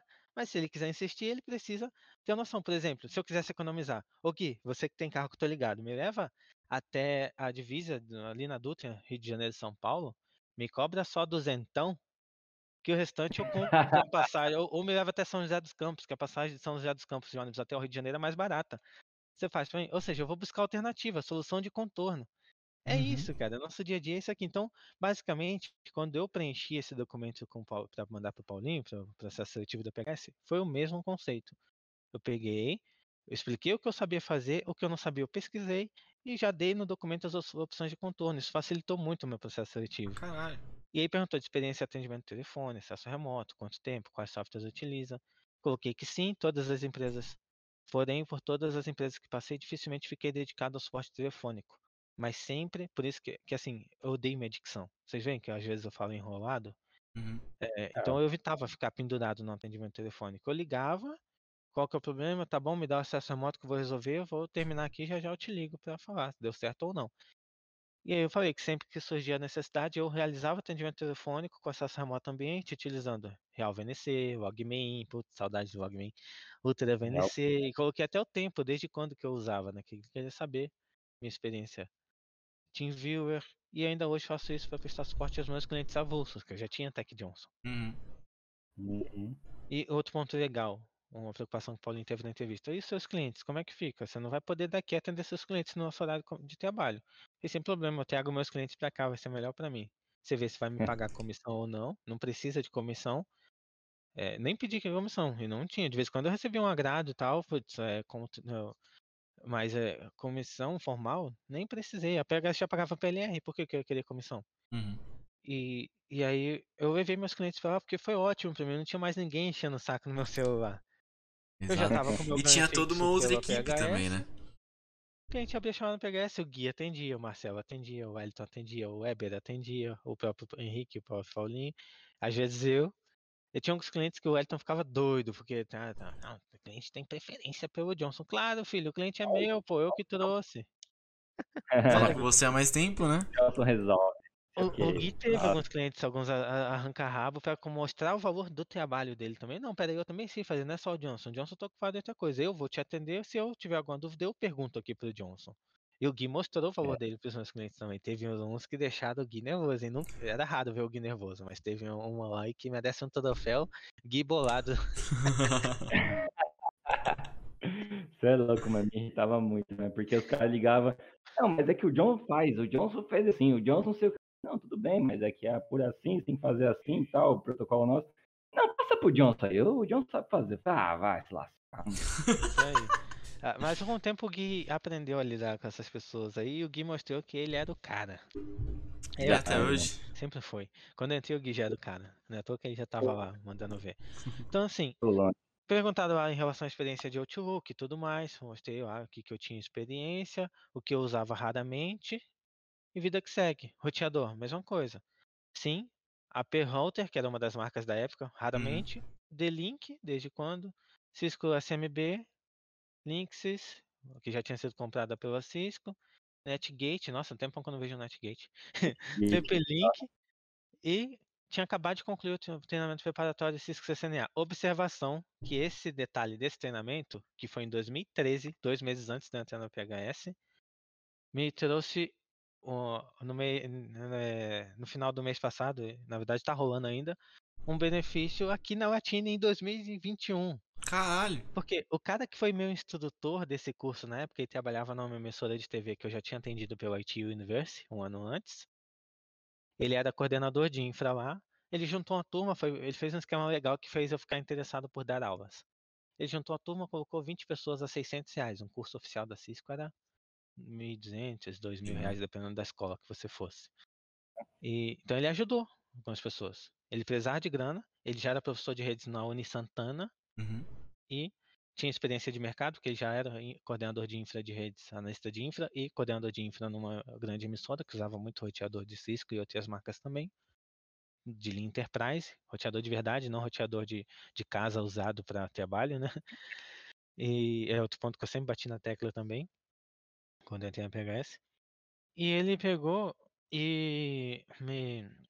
Ele juntou, ele estava para sair de férias, fechou essa turma com 20 pessoas, 20 conhecidos dele, tanto de lá da empresa que ele trabalhava, quanto de outras empresas que ele já tinha tido contato com, como colegas e prestadores de serviço.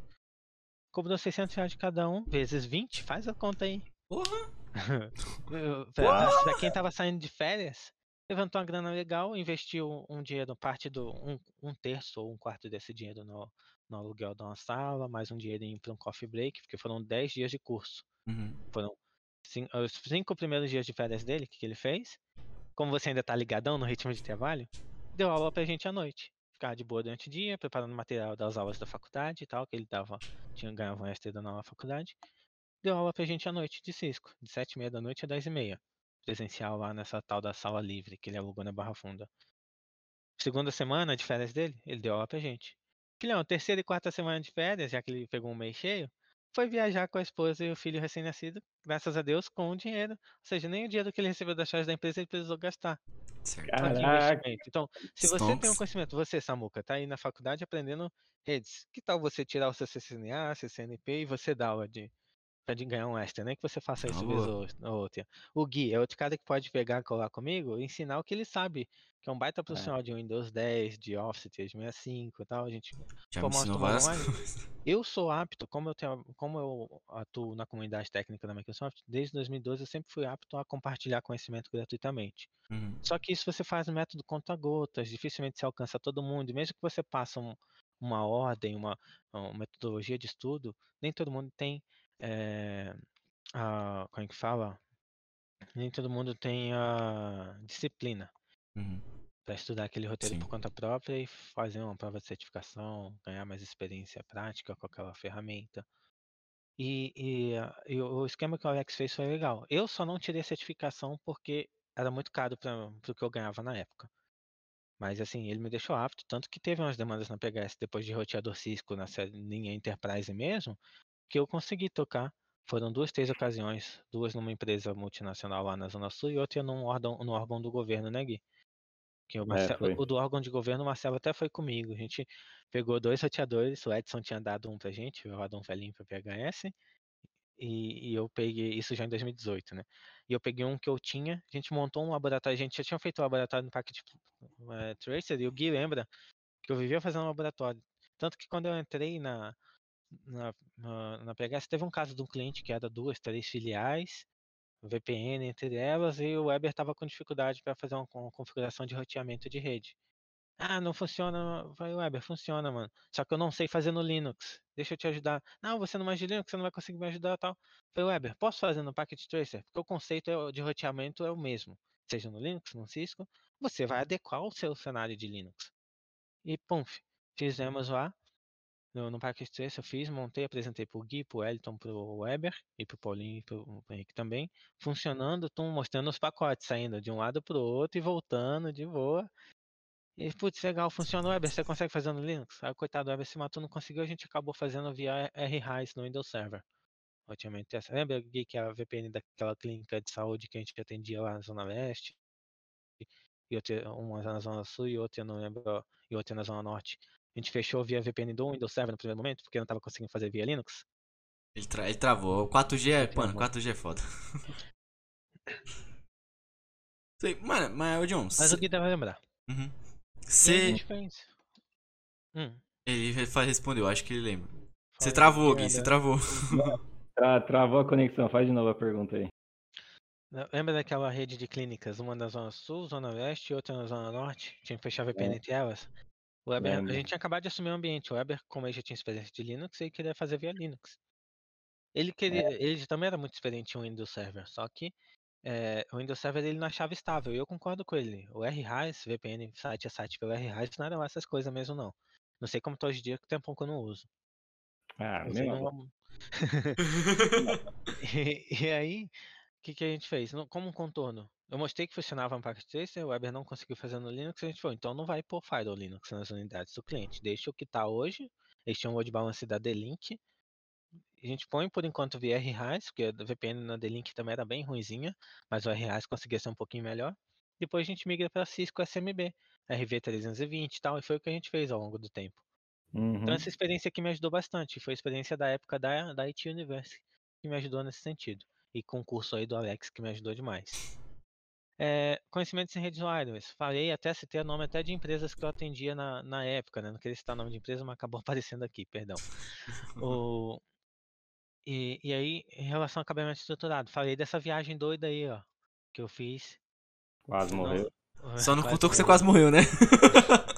Falei do, do conhecimento em servidores, ó. Proxy, firewall- servidores Linux, firewall proxy. Sim, principalmente distribuições PFSense. Aqui na tela, pensava que PFSense era firewall Linux. Topzera. Un- Untangle, que também era legal, tem interface gráfica. Não sei nem se existe ainda, depois tem que dar uma pesquisada. Para serviços de HCP, DNS, firewall proxy. Posso facilmente estudar e praticar tais serviços em outras distribuições Linux utilizando VMs para me aperfeiçoar quando possibil- visando possibilitar minha atuação diária em tecnologias open source, que não era e até hoje não é minha praia, mas se precisar eu me viro. Uhum. o é, conhecimento suficiente para servidores. Microsoft, Server 2003, 2008. Sim, falei da minha experiência com AD, Exchange Server, ó, 2003, 2008. No, no Windows Server 2003, 2008, né? É, desde 2010 que eu administrava servidores, incluindo instalação de serviço de rede, AD, DHCP, DNS, ambiente de produção. É, falei da certificação que eu tirei em 2012, MTA do Windows Server, ainda existe, mas vai ser descontinuada logo mais. Infelizmente. É, fiz o curso hands-on lá para a implantação do Exchange Server 2013. Me lasquei na implantação na vida real. O curso legal, dá tudo certo. Na vida real, o cliente funciona. passou raiva comigo. O cliente virou. A empresa falou: Johnson, você vai na. Eu tinha acabado de fazer o curso. Johnson, você. ah, Na época da IT Universe, antes da PHS. Você vai no cliente tal, instalar um, implantar um Exchange Server 2013. Ele tem bem na web, você vai migrar. Falei, não. Você vai. Não vou. Vai, não vou. Falei, eu não tenho, eu tenho experiência com Exchange 2007 e 10. O 13 eu ainda não implantei. Tinha acabado de ser lançado, pô. Vocês estão loucos? Vai implantar o bagulho. Mal tinha saído da versão RTM. Aí não, ah, vai lá, vê o tutorial do Anderson Patrício, MVP na época. Vê o tutorial do Anderson Patrício lá no blog dele que tem. Eu vi realmente, putz, não é difícil. O 2013 tá- parece até tá mais fácil que o 2000, que o Exchange Server 2010. Tá bom, vou tentar. Estava no laboratório, deu certo. Vamos pra vida real. Cheguei no cliente como? Com... Cheguei no cliente assim, ó. Tutorial. O blog do do Anderson Patrício impresso Puta, embaixo do mano. teclado. Eu ia fazer o projeto, a instala- a implantação à noite. A gente falou, ó, vocês ficam aí à vontade e tal, tem segurança lá na portaria, se precisar de apoio, avisa ele. Qualquer coisa ligando meu celular, vocês podem ficar à vontade aí. O cliente disponibilizou no Hyper-V Server 2008 os dois servidores que eu ia usar, um ou dois, não lembro.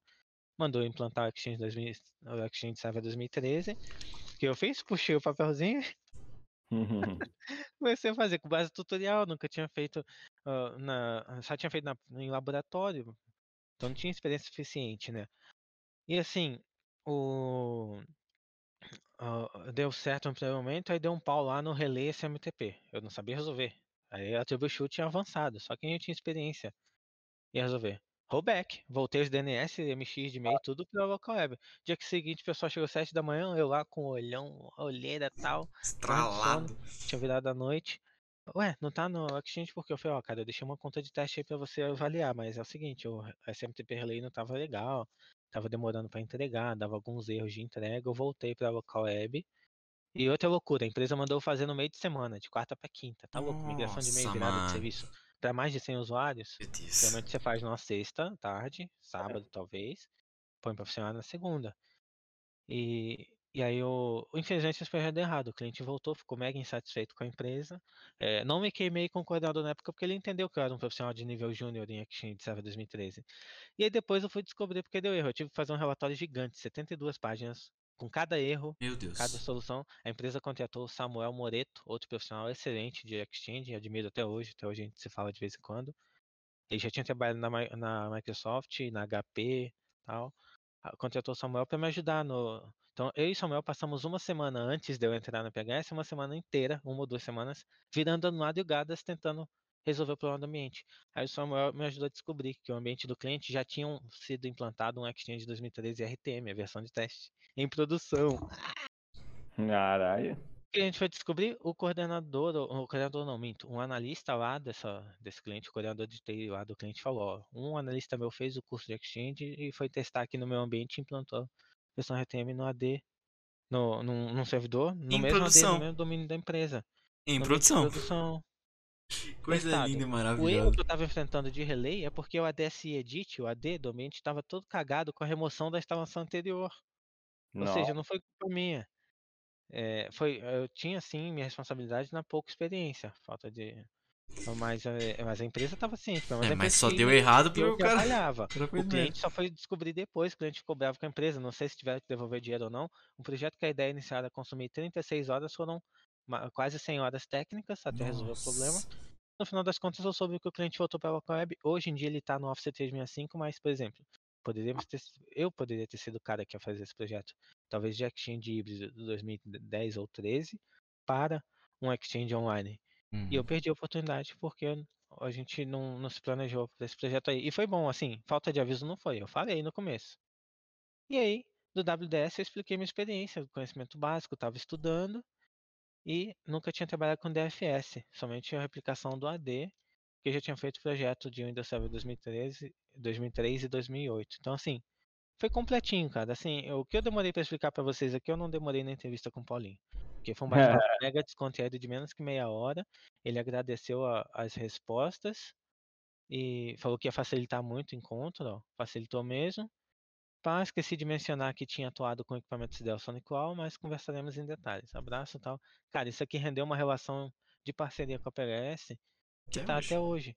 Eu trabalhei na PHS de 2013, dia 12 de agosto de 2013 eu comecei na PHS e saí de lá em, em abril de 2019 por opção própria, mas saí Caralho, chorando porque eu não queria sair. Mano, Ah, eu, eu- eu eu entrei lá, três meses depois. Dois, três, dois, dois, três meses depois que você saiu. Sim. Isso aí. O, e, o, o- e assim, eu até fiquei zoando ontem quando eu fui na PHS dizendo que meu notebook tem uma maldição, o note que eu usava. Depois que eu saí, quem usou o notebook foi o Danilo. O Danilo saiu com um ano de empresa, porque o Danilo foi contratado por uma outra consultoria parceira da Microsoft. Saiu para ganhar mais. E o Danilo já era certificado em administração de Azure. É. O Danilo já era um cara mais safo em 365 do que a gente. Então o Danilo estava no lugar certo, mas no momento errado. Por isso que o Danilo tomou rumo do mercado. Do mercado. O, o Ivanildo assumiu depois o meu notebook que o Danilo usava. Saiu pouco tempo depois também, não lembro para qual empresa que ele foi, foi para uma empresa na Zona Leste, e agora ele já está em outra na Zona Sul. Uhum. É, o, o Ivanildo também saiu. Aí quando eu vi meu notebook ontem na PHS todo empoeirado, largado numa mesa à parte, eu falei, ah, então vocês descobriram a maldição de quem pega esse notebook e sai da empresa e não deixa ninguém usar, né?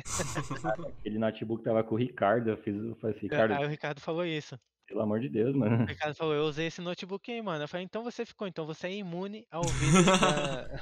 O vírus da Johnson. saidinha. Ricardo é a vacina. O Ricardo Família, Tá vacinado. é uma hora. Tá? Deu duas horinhas e dez ali. Eu tenho que ir pra faculdade. Não estudou?